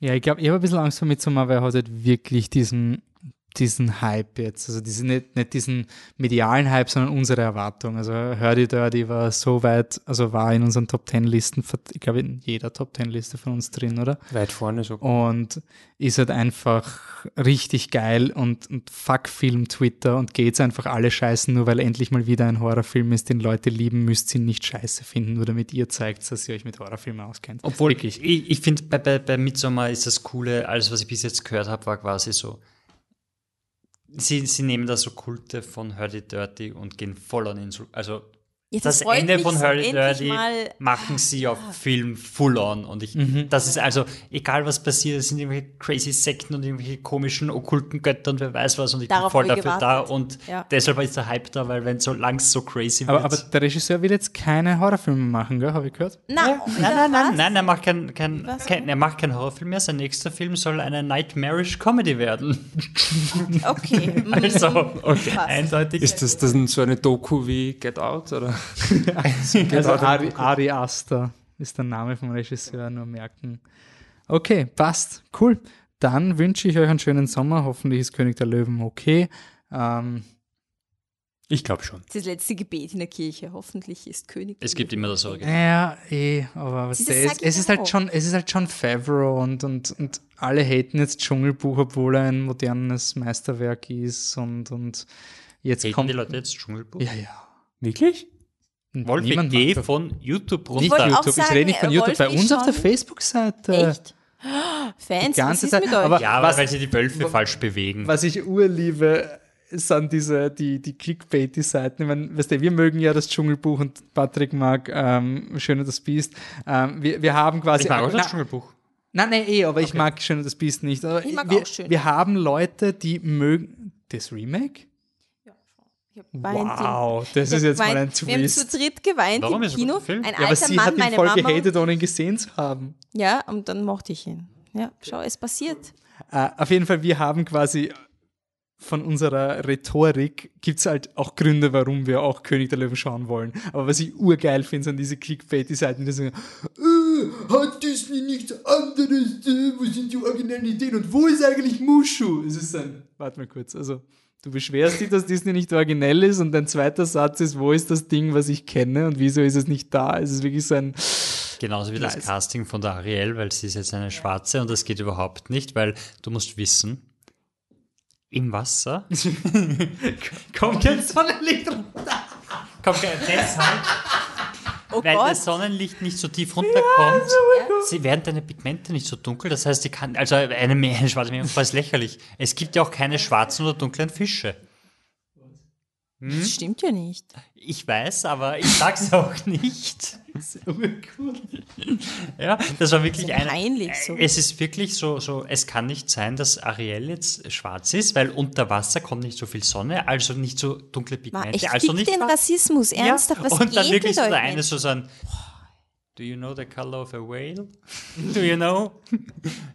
Außerdem, die Ariel kann sich Fucking kann ja rausgehen. Die kann Außerdem- ja, atmen. Also, a fuck. gibt Ich ja mein, die Surfer-Dudes unter den Meer, unter den es gibt doch, und dann, hat, und, dann, und dann fangen Leute an, die zu sagen, Es gibt so, einfach ja, keine fucking Meerjungfrau. Disney hat sich entschieden, dass sie weiß mit roten Haaren ist und, die und jetzt soll sich Disney daran halten, dass sie vor 20 Jahren das gesagt haben. Und einer hat nur drunter geschrieben so, und jetzt hat sich Disney halt anders entschieden. Wo ist das Problem? Aber Also, lustigerweise, gleiche Political Correctness-Diskussion bei Toy Story 2. Ich weiß nicht, ob ihr sie mitgekriegt habt. Toy Story 2 war, oh, so, so After-Credit-Szenen schon so geben, so Gags. Also da haben sie halt Pixar so Outtakes, aber animiert, also eigentlich für die damaligen Verhältnisse scheiß aufwendig. Und in Toy Story 2 kommen die Barbie-Puppen vor, das erste Mal, im ersten Ja, Jahr genau. nicht. Und da gibt's dann einen Witz, zu der Zeit Hilarious quasi, wo der Stinky Pete, dieser alte Typ, der Böse, äh, zwei Barbies interviewt und das ist ein Casting Couch Gag. Und wenn ihr Casting Couch kennt, das ist, ja, Porno, Alter. ja genau. Ähm, auf jeden Fall Disney hat das jetzt rausgenommen, weil es halt irgendwie irgendwie nicht so nicht mehr so hilarious ist, wenn ein dicker alter Typ die Fashion jungen Girls, die glauben, sie werden da jetzt Stars auf die Casting Couch nimmt. Irgendwie so das wollen sie quasi nicht mehr drin haben, haben sie rausgeschnitten aus dem neuen Toy Story. Und das ist dann auch die Zensur, das kann so, ja, Disney verleugnet die Geschichte. Und es ist so ein, nein, die Firma hat sich einfach entschieden, dass das Produkt, wenn sie es nochmal rausbringen, das nicht mehr drin hat. Aber das ist Das doch, ist so. gibt ja auch Szenen aus alten Disney-Filmen, die sie, also die bekannteste, glaube ich, ist die Peter Pan-Szene. Die Ich glaub, Indianer oder? Ja, also gibt es einen Song, wo Warum es eine die Erklärung Indianer- gibt, warum genau. die Indianerinnen ähm, rot sind und natürlich ist es ein bisschen rassistisch, wenn man davon ausgeht, dass ein Sind Mensch, die sind sehr rassistisch, dass ein Mensch erstmal weiß ist und dann braucht es eine Erklärung, warum sie rot ist. Äh, und ich bilde mir ein, dass die auch nicht mehr drin ist. Ja, ich in glaube, auch bei den Aristocats gibt es die, die asiatische Katze nicht mehr oder sie, sie, sie singt zumindest jetzt nicht mehr und ist so. Das ist ja auch also- das Problem in, in Aladdin. Ich weiß jetzt gar nicht, wie sie es gelöst haben beim, beim Remake, ob sie das, das ziemlich racist äh, Anfangsvideo von, von Rabi- drin haben. Nein, nein, es ist nur die Line, glaube ich. Ja, so dieses, eben, aber ich weiß du wirst erstochen, but hey, it's home. Ja. Das war Nein, ist die, anderes. Ich weiß nicht mehr was, aber sowas. es war arabische Nächte. Es ist dieses, Genau, ja, du wirst genau. betrogen, du wirst erstochen, Ja, but hey, it's home. ja, das Das ist halt also wirklich dieses, so, ein- ah, so ist das halt. Alle sind Verbrecher und, und gewalttätig, aber hey. Also ja. Cool, super. Gut ab. Voller Freude. Lion King wird hoffentlich cool. Yesterday auch. Bestimmt, bestimmt. Sicher, sure, sure. Danke fürs Zuhören. Bis zum nächsten Mal. Ciao. Tschüss.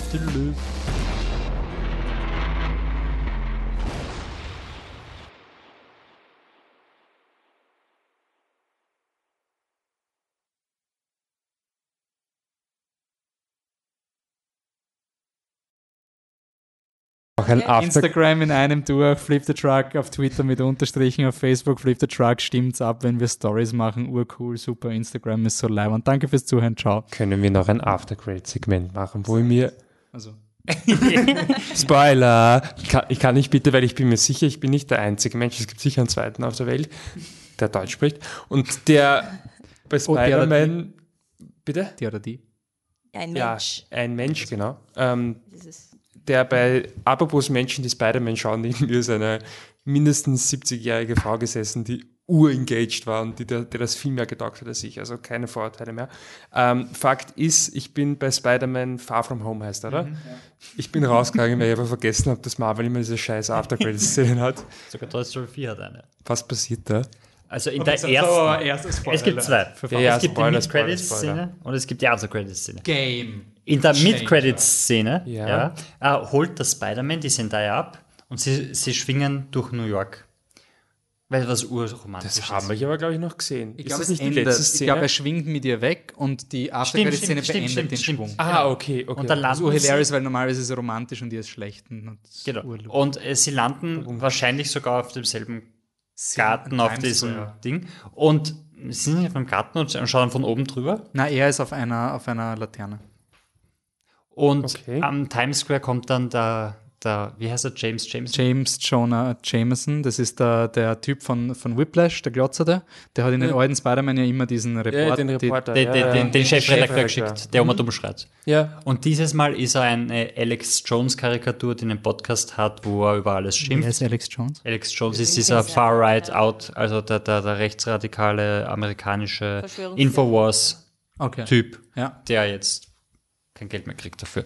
Und äh, hat ein Video von Mysterio, wo der Mysterio quasi sagt, äh, angeschossen, äh, Spider-Man shot me and killed me, uh, and I'm gonna die. Uh, Spider-Man is Peter Parker. Und dann wird eingeblendet, wer Peter Parker ist. Also ein Foto von Peter Parker. Und das ist Game die Change. voll, weil. Genau. Und die zweite, Na warte, jetzt, also jetzt nur, nur Okay, lass Anmerkung. setten. Das war wahrscheinlich der teuerste Cameo der Filmgeschichte, weil James Jonah Jameson, den haben sie sich ja beim Amazing Spider-Man nicht getraut zu recasten, weil der, scheiße, wie heißt der Schauspieler? äh, Sim Simmons. David. Patrick. Simmons oder was? J.K. Simmons. J.K. Simmons. Weil der so ikonisch war in den originalen Raimi Spider-Man, den haben sie nicht angerührt. Und Also weil er Amazing- auch ein Meme ist. Ja, in den Amazing Spider-Man ist er nicht vorkommen, da war der Daily Bugle hat nur getwittert, glaube ich. Also da war immer die Andeutung, es gibt ihn, aber sie haben sich nicht hintraut. Und beim neuen Film haben sie ihn auch ignoriert. Es war immer so diese eine, diese eine Performance. Und jetzt haben sie ihn halt einfach bezahlt und Leute, not to burst your bubbles, aber er wird halt ein Cameo im nächsten Film haben. Aber wenn Spider-Man jetzt demaskiert ist, dann geht er sicher nicht zu J. Jonah Jameson um ihm Fotos von Spider. Also die ganze Comedy von Jameson ist, dass Peter Parker hingeht hey, ich habe ein Foto von Spider-Man. Und ah, Spider-Man ist scheiße. So in die Richtung. Und wenn er demaskiert ist, wird Peter Parker ihn nicht treffen. Also, sorry. Außerdem, burst er ist, er ist kein Chefredakteur einer Zeitung mehr, sondern er hat seinen eigenen YouTube-Channel quasi, wo er Verschwörungstheorien verbreitet. Ich würde trotzdem gerne wissen, wie viel es ihm zahlt, aber das war sicher sau. Ich bin mir ich kann mir gut vorstellen, dass er gemeint hat, ja, für den Gag komme ich halt rein und, und zahl mir halt. Das, also, da verlangst du. Auf jeden Fall, und jetzt ist er demaskiert und in einer Welt, wie, wo Iron Man, wo jeder weiß, wer Iron Man ist, wo Spider-Man von Shield gebackt wird. Also, sorry, warum sollte irgendjemand auf den Mysterio hören, wenn die ganze Regierung und ihre menschenkillenden Drohnen uns eh überwachen? Und selbst wenn nicht, macht es keinen Unterschied, weil Und das war jetzt die große. das, Der, nein, ist der erste. So, Oh, jetzt kommt das ist der große der. Reveal. Jetzt Und kommt dann nein, danach? Das ist der kleine Reveal. Jetzt ich bin mir nicht sicher. Das ist ein Wahnsinn. ja. Ja, ich Und- schäme mich eh. Am Ende, also die After-Credit-Szene, ist dann Nick Fury fährt im Auto, neben ihm Maria Hill, also, also äh, Sam Jackson und die Robin Sparkles. und, und Robin Sparkles ähm, fahren im Auto und sie, sie shiften und werden zu den Aliens Der hat aus, Captain Marvel nicht gesehen. aus Captain Marvel. Da gab es Alien, die haben sich verkleiden können als Menschen. Genau. Und Das äh, stimmt, ja. hat sich herausgestellt, das waren die Guten, die äh, quasi Flüchtlinge sind. Und jetzt übernehmen sie quasi den Part von Sam Jackson, weil Sam Jackson liegt am Strand und lässt sich sonnen. Er ist aber nicht wirklich am Strand, sondern das ist nur ein Ja, Hologramm Raumstation. und er ist in einer Raumstation. Voller Aliens. Ja, Ich kenne mich nicht aus. wir auch nicht, aber es wird ur. Also das, der Game Sam Jackson und die, Changer. die Robin in dem Film sind eigentlich Aliens. Aber sie arbeiten eh mit Sam Jackson. Genau. Er ist nur? Er hat Ja, keine Zeit gehabt. Es gibt keinen Point. Und er hat nicht einfach sagen können, dieses Alien ist mein Freund, weil das wäre kein Twist gewesen. Sorry, aber das Ja, ist ja wirklich das Unnötigste aller Zeiten. Wenn ich schon mal eine Storyline habe, in der ich erkläre, warum ich Samuel Jackson kein Geld zahlen muss, dann zahle ich ihm auch kein Geld. Ich weiß, Vor allem, wenn wenn es im Film so sehr darum geht, dass Sam Jackson so der misstrauischste Mensch der Welt ist und er, der Bösewicht ist so gut, dass er sogar ihn auf seine Seite gekriegt hat und er hat Urangst vor Sam Jackson und dann stellt sich raus, er ist eh nur irgendein Lulu. Unfassbarer Bullshit. Und, nein, nein, nein. aber sie du ja verstehst trotz- die Intelligenz davon nicht, weil jetzt, seit wann ist Sam Jackson nur noch das Alien? ist mir scheißegal. Nein, aber dir schon, aber das jetzt, jetzt Nein, will er nicht mir, es ist scheißegal. du hast mich falsch verstanden.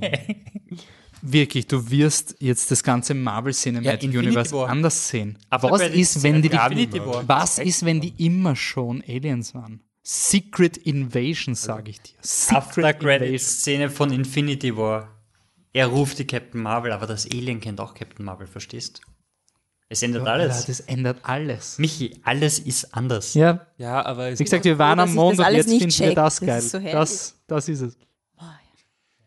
Äh, Leben ohne Marvel ist voll schön, Leute. Ich sag's euch. Ich schwöre, ich schwöre, wirklich, ich weiß es. Ist schön. Aber was ich urgeil finde, dass dieser Bullshit so urtolle YouTube-Channels hat, aber wenn man mit einer Atomrakete Godzilla wiederbelebt, ist es plötzlich urdumm und unlogisch. Ich das Ja, das Problem ist ja, dass er dann nicht stehen kann, wo er steht. Das ist echt der Er Problem. paddelt verdammt schnell, okay?